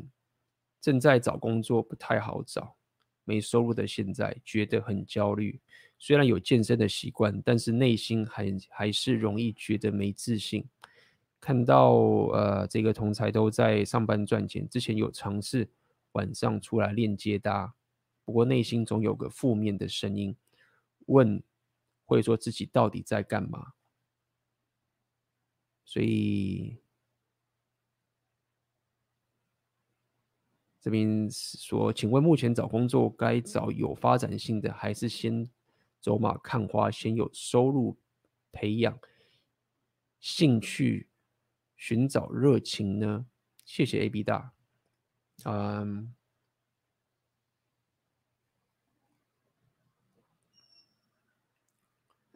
这又回到我讲的，可以讲很长，就是，请问目前找工作该找有发展性的，还是先走马看花嘛？哦，首先这边我又要讲一下，什么叫做工作工作该有找有发展性的？那这其实我刚刚一开始有讲，就是。传统职涯的一个思维嘛，只是我刚漏掉这个。对，很多人会讲说要找有发展性的。那么，嗯、这就是我我我这个流派，我的商人属性流派跟一般传统职涯流派最不一样的地方嘛，就是你要去思考一下，当我们在讲说我找工作该找有发展性的时候，你你上面说的概念就是我要。在别人的梦想下面工作嘛，对不对？所谓的发展性，比如说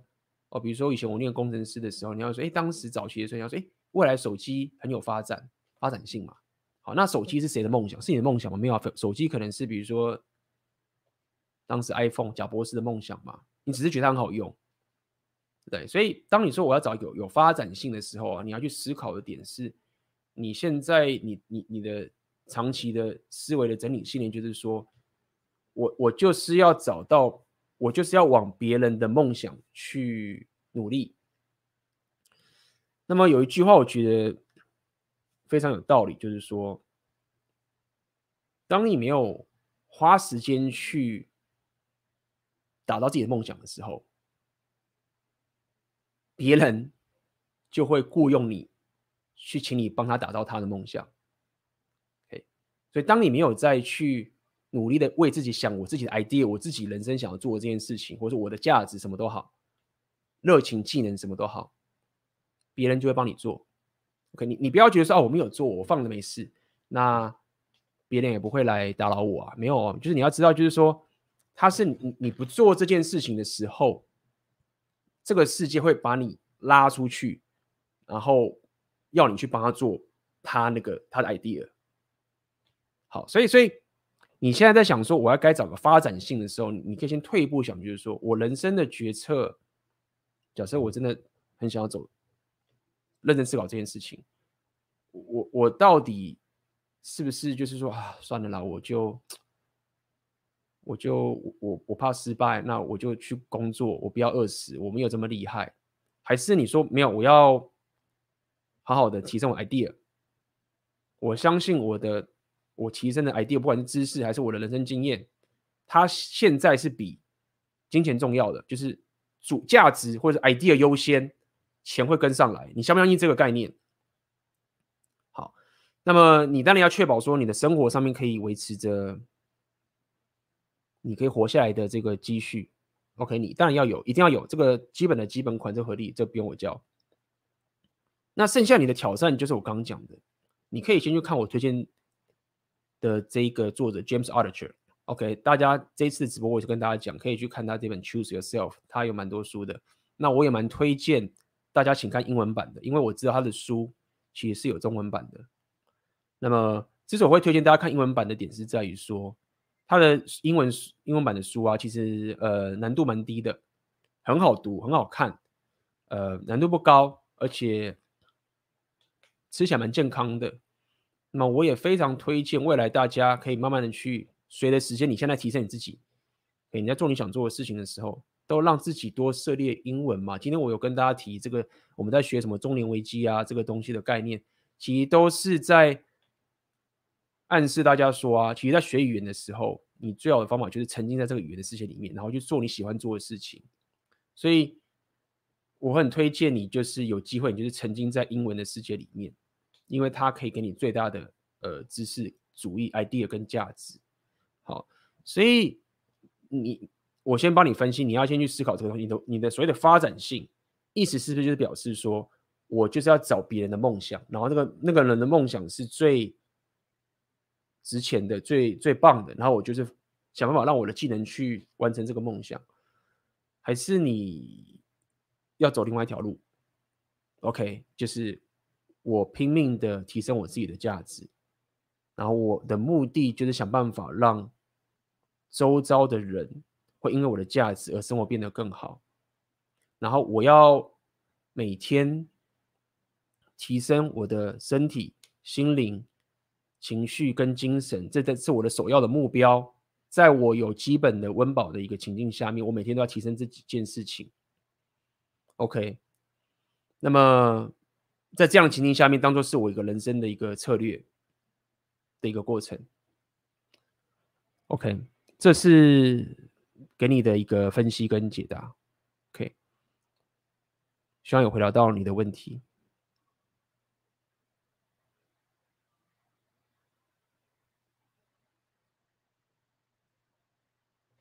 呃，没有错，我可以，到时候我应该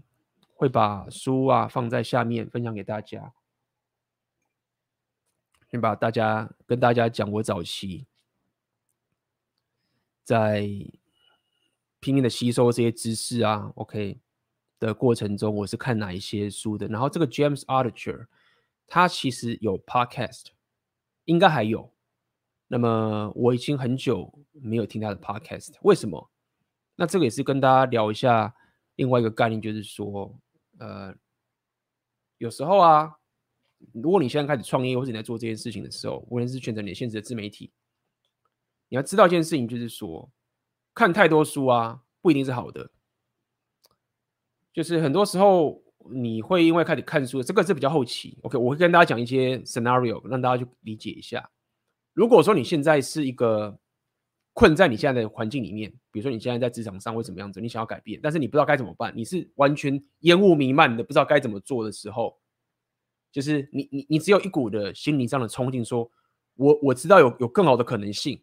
但是我真的不知道该怎么做。你是。未知的时候，那这时候我当然会推荐你，可能花多一点时间去看书，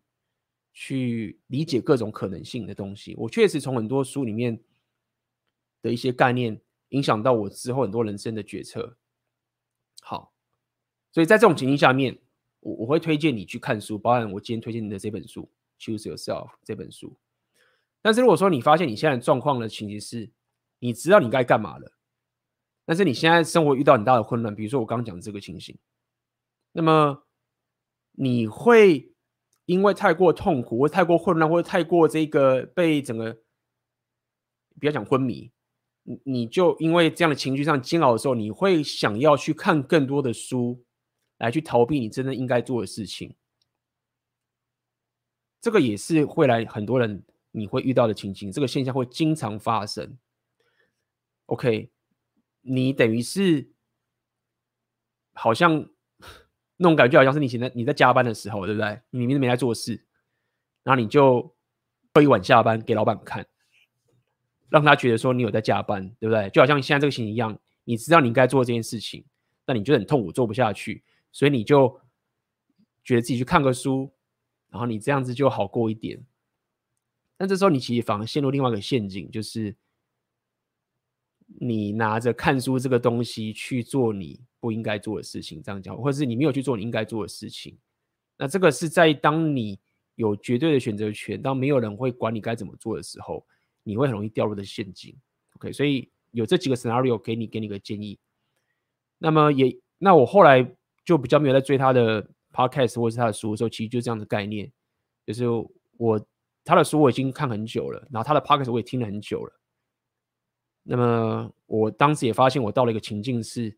我知道我应该要怎么做，我要做什么，我要打造什么东西，但是我不想要再一直去看他的书，就追他的 podcast 来去逃避这件事情，所以后来我就比较没有追他。那已经好几年了，所以现在你去听他的 podcast，我不知道他现在会，他经常会，当时我听的时候，他经常会访问许多人，他也访问过 Jordan Peterson，那么他的 podcast 估计那个下载量什么的都蛮有名的。OK，他是一个我蛮推荐。当你一开始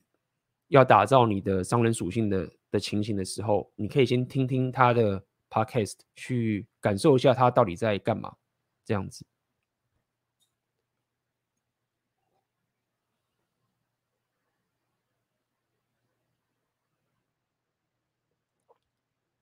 那么，我今天还有一个东西也要跟大家讲一下，一个小小的东西啦。因为今天其实我就是在直播一开始跟大家讲嘛，我希望可以跟大家闲聊，去让大家理解当时你走这条路的时候遇到的生活形态的一个现实情形是怎么样子。OK，比较 behind the scene 的一个情形。那么这个也是一个，就是说你走这条路之后啊，我当时也是这样，就是你要尽量去少看一些杂讯。讲白一点是这样子。OK，我当时其实基本上不看什么新闻的，不看什么报章杂志等等的东西。不是我觉得那东西不重要，是我不想要让我的生活被这些东西给干扰。那这样的习惯其实也一直影响到我现在，所以经常我都不是很理解到底现在世界发生什么什么的事情。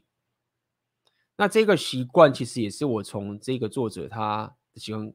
得到的。所以有很长一段时间，其实我我现在也不太看什么新闻，不太看一些什么什么的东西，然后你反而是专注在专注时间在于你自己要创造出是这些杂音，创造出可以影响到别人的事情。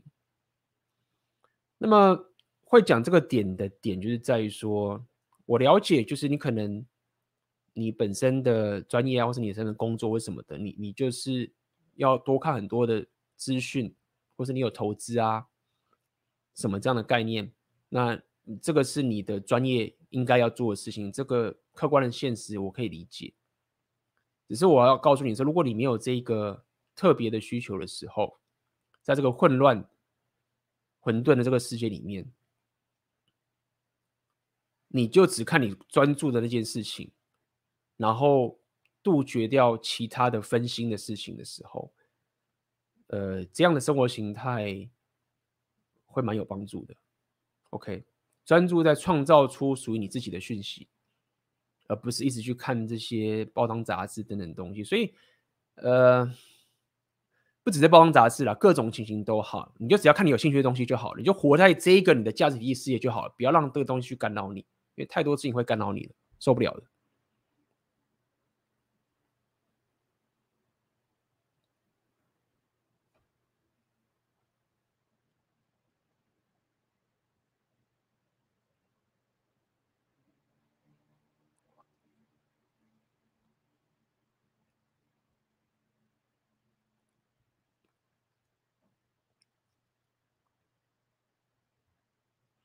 AB 你好，有购买选择你的现实二点零，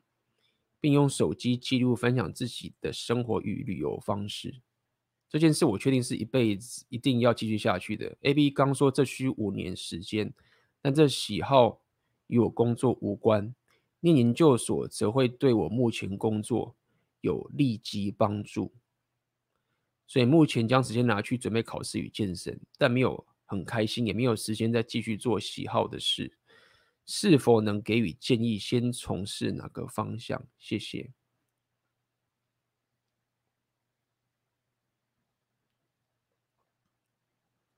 嗯，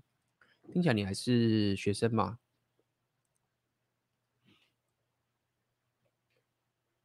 其实你现在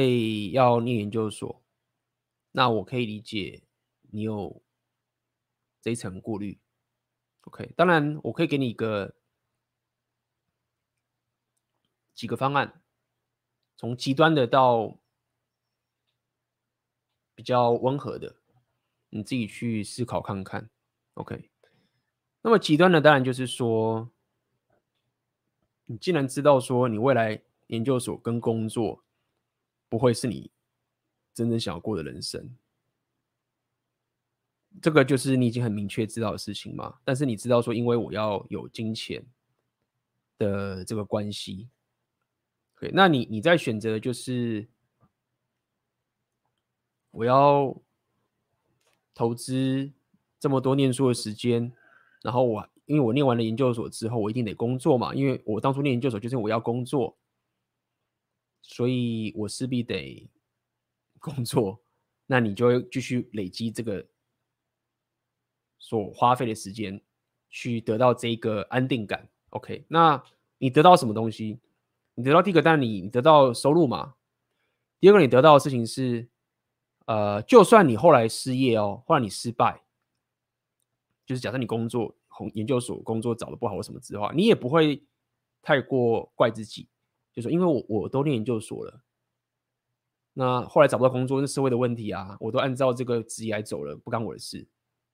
就是只是就是我运气差等等这些情形。OK，你可以得到这一个摆脱责任的问题，OK，呃，这个摆脱责任的这个好处，对吧？当然还有一些工作上的稳定等等的，你可以得到这些东西，所以你牺牲了这样的一个情形，会得到这些东西，但是你你会得到一个是。因为你做了这个工作之后的未来，你可能忽然蹦，人生变得有意义了，或蹦，人生变得有选择权的。这个你知道一定是没有的嘛？所以你要知道你在走向什么样的路途。所以第一个单是比较极端，就是说，哦，我不要干这件事情，我专心做我想做的事情，然后我就是找到一个可以养活我现在生活的一个工作，然后我专心冲我的我真的想做的热情。那么这个东西，这个极端的方式也有它的。缺陷，因为这必须你要很了解你自己的背景的情情况。OK，你现在只有一个这个，我只从你这几句话，我不了解你现在背景情形是什么，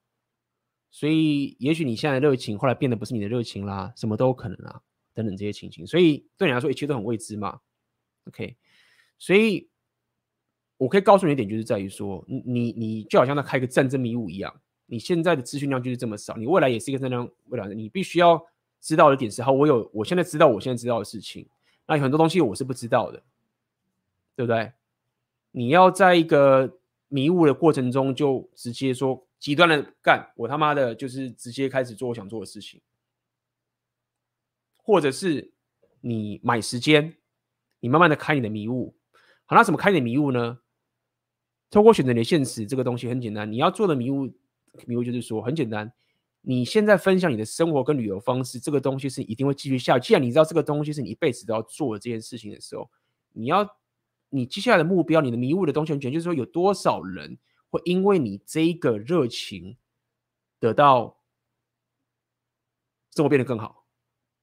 比如说，我有一个朋友，他是在去年的时候开了一个 podcast，他也是做旅游的嘛，不知道你知不知道？他的频道是叫做“解锁地球”。我记得去年我刚回上海的时候，我有跟我有跟他，我有我有跟他做一集的这个 podcast，我们互相 feat。然后我有在一个 podcast 的聚会先认识他，后来我们才 feat 嘛。他当时一开始做的时候也是就不知道做都做不起来，人也少少的。他现在做很大，就很很成功，一年的时间成功了。但是我相信我，我后来我不常跟他联络。那么，但是我相信他在这段时间，他应该是有正职在上班，所以他是比较温和温和型的。然后慢慢的开这些迷雾。所以我想告诉你一点，就是说，你如果不要走极端路的话，那本 James Altucher 啊，他的建议啊，都是比较极端的，就是说他他反对学校的那些学历啊，跟那些工作，他觉得说没有那些都是屁，可能是因为这有这也有合理啦，因为。在美国那个环境，他们的学费是很贵的，他们花的那个成本是比我们台湾还要高很多很多的。OK，当你去念大学，或者是你去怎么样的时候，你你花的这个成本是远高于在台湾的情形。台湾的这个学费是比较低的。好，话说回来，我要告诉你就是这个样子，你就是把目标放在累积你的粉丝嘛，你就要因为你风险较低，你就要花多点时间。你要开的迷雾就是你。做了这个东西，你的记录这个东西，到底会有多少人想要去关注你，或是有多少人会因为这个这件事情而得到好处？那你慢慢去累积这个资产的时候，你的迷雾就开得更大了嘛。你慢慢的会发现，说我可以从这个地方就得到了一些收入了。当你有粉丝的时候，嗯。当你有名单的时候，基本上你已经离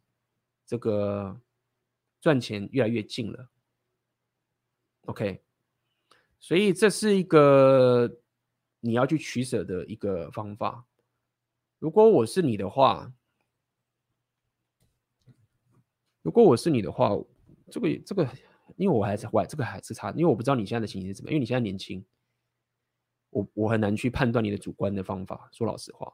有可能会直接拼，有可能会买时间往前走，OK。但是我唯一一个不会断的事情，无论我选择哪一个，我唯一不会断的事情，就是我会不断的去创造我的内容，然后我要去测试这个市场到底对我现在想提供的价值，他们有多大的回馈。其实这也是我在做的事情啊，我早期在。我早期在开我的频道的时候，甚至我在开我的频道之前，我在写文章的时候，其实也是一样的概念嘛。就是我没有停过的点，就是不断的去确定说，到底有多少的粉丝，他们可以从我这边得到提升跟得到收益，那才慢慢的把这迷雾打开嘛。OK 吗？所以呃，这就是我可以给你的答案。那剩下的问题就是你要知道说，那技术上问题就是我到底要创作什么样的内容？我到底要要去讲怎么样的故事？我到底要分享一下？我要怎么去提升我自己？我到底有些哪哪些 idea 要去创作？OK，就当做是你的 side project 去执行，好吗？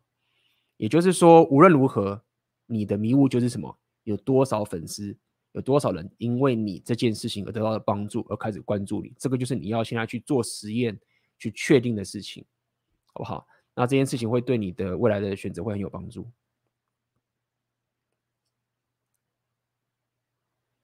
OK，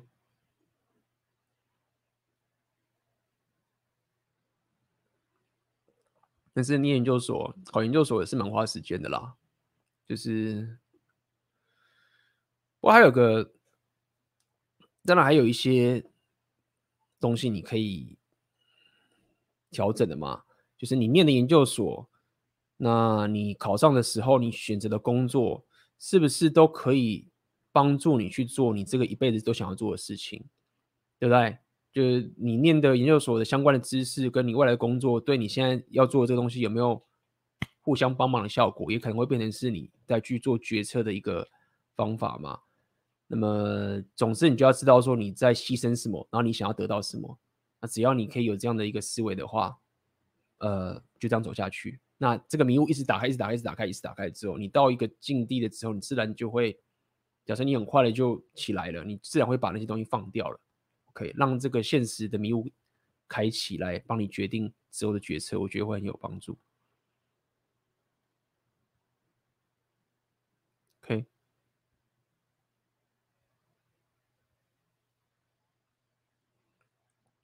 一位大家好，请问 Red Pill 只适用于男生吗？因为我最近看到 YouTube 上有类似女版红药丸的影片内容。大意就是女生要用一些方法和维持外貌，去维持或建立和男生的关系，很政治不正确，但听起来非常符合天性。呃，这个我也不确定是不是所谓的 repeal 的内容，因为应该这么说好了，就是。这个要听你 repeal 的概念，其实这样是，其实 repeal 的，如果你这个其这个其实这是有点咬文嚼字啦，就是你要去也跟大家聊聊，就是 repeal 这个东西的概念是怎么起来的。其实最早期，Robert Masi 他们在两千年的时候，在写这个文章的时候，当时还没有 repeal 这个概念，当时大概只有 PUA the game 或者 PUA 的这些思维，去大量的去跟妹子 game 得到了一些回馈。那么他们发现了一些两性动态跟妹子择偶天性的真实之后，他们当时还没有用所谓的 Red Pill 的这个名词，他们当时用的是所谓的拔管，因为当时有骇客任务这个这个电影了嘛，所以意思就是说，当时最早期的 Red Pill 啊，还不是还没有 Red Pill 的名称的时候，他们用的是拔管的这个名词，意思就是男人发现了妹子择偶天性的真实的这个拔管的过程，因为过去吃了太多。这些平等主义、左教这些东西之后，男人就被拔管了这样子。所以你要去理解的是，就是当我们在讲 Red Pill 的这个最原始的根源啊，它比较像是一个男人他看到了这个真实之后的拔管的一个过程，去讲呃 Red Pill 的概念。所以讲到这点，就是 你说 Red Pill 只适用于男生吗？OK，那你就要理解，就是这不是说 Red Pill 只适用于男生，它是一个男生。被拔管之后的一个情形，才叫做 Red Pill。那么当然，你说女生有很多这种用一些方法维持外貌去和男男人发生这些关系等等的，其实这个有很多频道都在讲这个东西。国外有很多频道是教妹子怎么去钓有钱人的，怎么去经营自己，让自己可以去跟这些有地位有钱的男人在一起。哦，就等于是妹子的 PUA 吧，或者是妹子的一种他们的一种择偶策略的一个情形，这个也很多，所以我不确定是不是跟你的这个频道讲的是相同的内容。我也只是告诉你一下 Red Pill 的概念是什么样的情形。请问 AB 上个月放掉了一个很喜欢我的妹子，快一个月把不到新妹子，接搭的回。馈大都是负面的，后面也没有后续。我一身衣裤手表近一万人民币，嗯哼，还有一台十七万人民币的 Toyota，还是把不到妹。我今年二十三岁，啊、我高一百七十，体重九十，坚持健身半年了，衣服穿着不显瘦，颜值一般，不知问题出在哪里？谢谢 AB。嗯，问题就是第一个是，嗯，你现在告诉我说你身上有一些，呃，二三岁有这些东西，哎，不错嘛。因为说，以一个二三岁的人，基本上你的财力状况应该算是不错的，可能你有打工，或者是你有什么之类的等等这些情形。那么。但是我呃以 Red Pill 的角度是告诉你，就是说你其实，在跟妹子相处的时候，你不要太过太过于用 Beta Face 的吸引力去跟妹子。OK，你的钱，你的这些商人属性得到的这些价值啊，你应该是花在自己身上，而不是拿它来吸引妹子。那这也这也是跟之前奥克像有。开启的直播讲说，男人这男人就是要脱光打呃脱妆打怪，是不是脱妆打怪？其实是相同的概念。那么当然你也可以往另外一个思思考去想，就是说你你的 beta face，所谓的 beta face 就是你一些会让女生感到供养稳定，那这些也对妹子择偶的天性是很有吸引力的这个部分。OK，就是以你现在就是钱吗？你就不要不是说不只是不要秀给妹子看。是你要把那个东西当做那是我的，跟你无关，跟妹子无关，OK？但明显的你现在认为它是一个你应该可以拿来吸引妹子的情形嘛？OK？不过这边也要再讲一下，就是说不是要你装穷，OK？你你妹子会知道你有钱，妹子会知道你有你想做的事情，那妹子会知道他没办法从你身上贪到小便宜，OK？不是要你去装穷。这个棋很 low，OK，这不一样的，OK，一个是妹子说，哎，这个男生他有钱，他有资源，但是我捞不到他的便宜。但是旁边那个贝塔妹妹子很厉害的，她不管是有意识跟潜意识的，她都会知道这是男生，我可不可以占他便宜？因为妹子在这个 social 上面的这种情境，他们就是很很很敏锐。所以所谓的叫你不要用贝拉 face 去吸妹的，告诉你的点，不是要你去装穷。而是你会散发出的气。第一个是我不会用这个东西来吸引你，第二个是你不要从这边想占我的便宜。那这个是会告诉你的一个长期的择偶策略的方案。但是这个东西，当你做出来的时候，你 Alpha Face 不够的时候，你就会把不到妹子，合理。所以又回到我们初期讲的嘛，就是你走 repeal 之后，你可能短期内你有可能把不到妹都有可能的。那只是告诉你说，在阿法的世界里面，他们把妹就真的是这样子，妹妹在妹子在他们身上是靠不到便宜的。好，所以问题就来了，你还是想要把到妹子吗？对，第一点就是说你搞不出，呃，不知问题出在哪里。第一个就是说，你想想看嘛，就是你这一个这一生衣服啊，你这些所有的这些外在这些所有东西，它的用意是为了什么？假设你现在是有很好的事业，对不对？你的商人属性真的很强啊！你刚好有一台车，跟你身上就是这个样子，你的硬价值都很够了，你选择权都很够了。我买这个东西本来就是这样合理，这没有关系，不是要你不能花这个钱，只是如果说你你其他的这个硬价值都很低的时候，你你把钱花在这边干嘛？没有花在刀口上面啊！我举例来说，比如说你觉得你自己身体。健身要好，对不对？健身要很够，你觉得这个很重要？那我就我干嘛要车？你可能知道我有上班，所以我不确定嘛。假设你都不需要这些工具，你只是为了把妹的话，你这些钱全部拿去请教练啦，对不对？那再来就是说，你你发现你妹子更不更不好，那你就拼命的打开你的社交圈啊，就是去把你的金钱花在各种场合，去跟各种妹子聊天。对不对？你你就是在提升你的硬价值嘛，把钱都花在自己身上，然后你就会发现说啊，那我现在要 get 妹子，那我不能秀我的衣装啊、手表啊，我就只能靠我本身的所谓的脱妆打怪去跟妹子交流嘛。可能是我 game 的能力，可能是我的社交直觉的能力，可能是我的智力属性能力，对不对？可能是我在跟妹子主导的时候的过程等等的，可能是我身体的身材。还有我的气场，OK，这些都是非常隐性的技能，都是经验的东西，都是需要你大量提升，跟甚至你有金钱去辅助的话，会比较快的一些东西，对不对？那你你自然就会开始去改变你长期的择偶策略，因为你不能在，你会限制自己不用 beta face 了嘛的这个概念。那么这就是我可以给你的建议，OK，那么。哦，对，就是这样子，好不好？这是我可以给你的建议，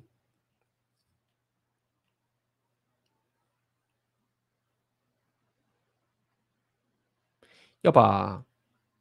时间看长，因为当你现在二十三岁的时候，妹子的 SMV 在这个时间点他们是占优势的，你一般人是很难在这个年纪去逆转妹子的这个。优势，妹子在这个就是比较强，你要把这个局面看长。最近我就分析分享过这个最近 Rapio 的一个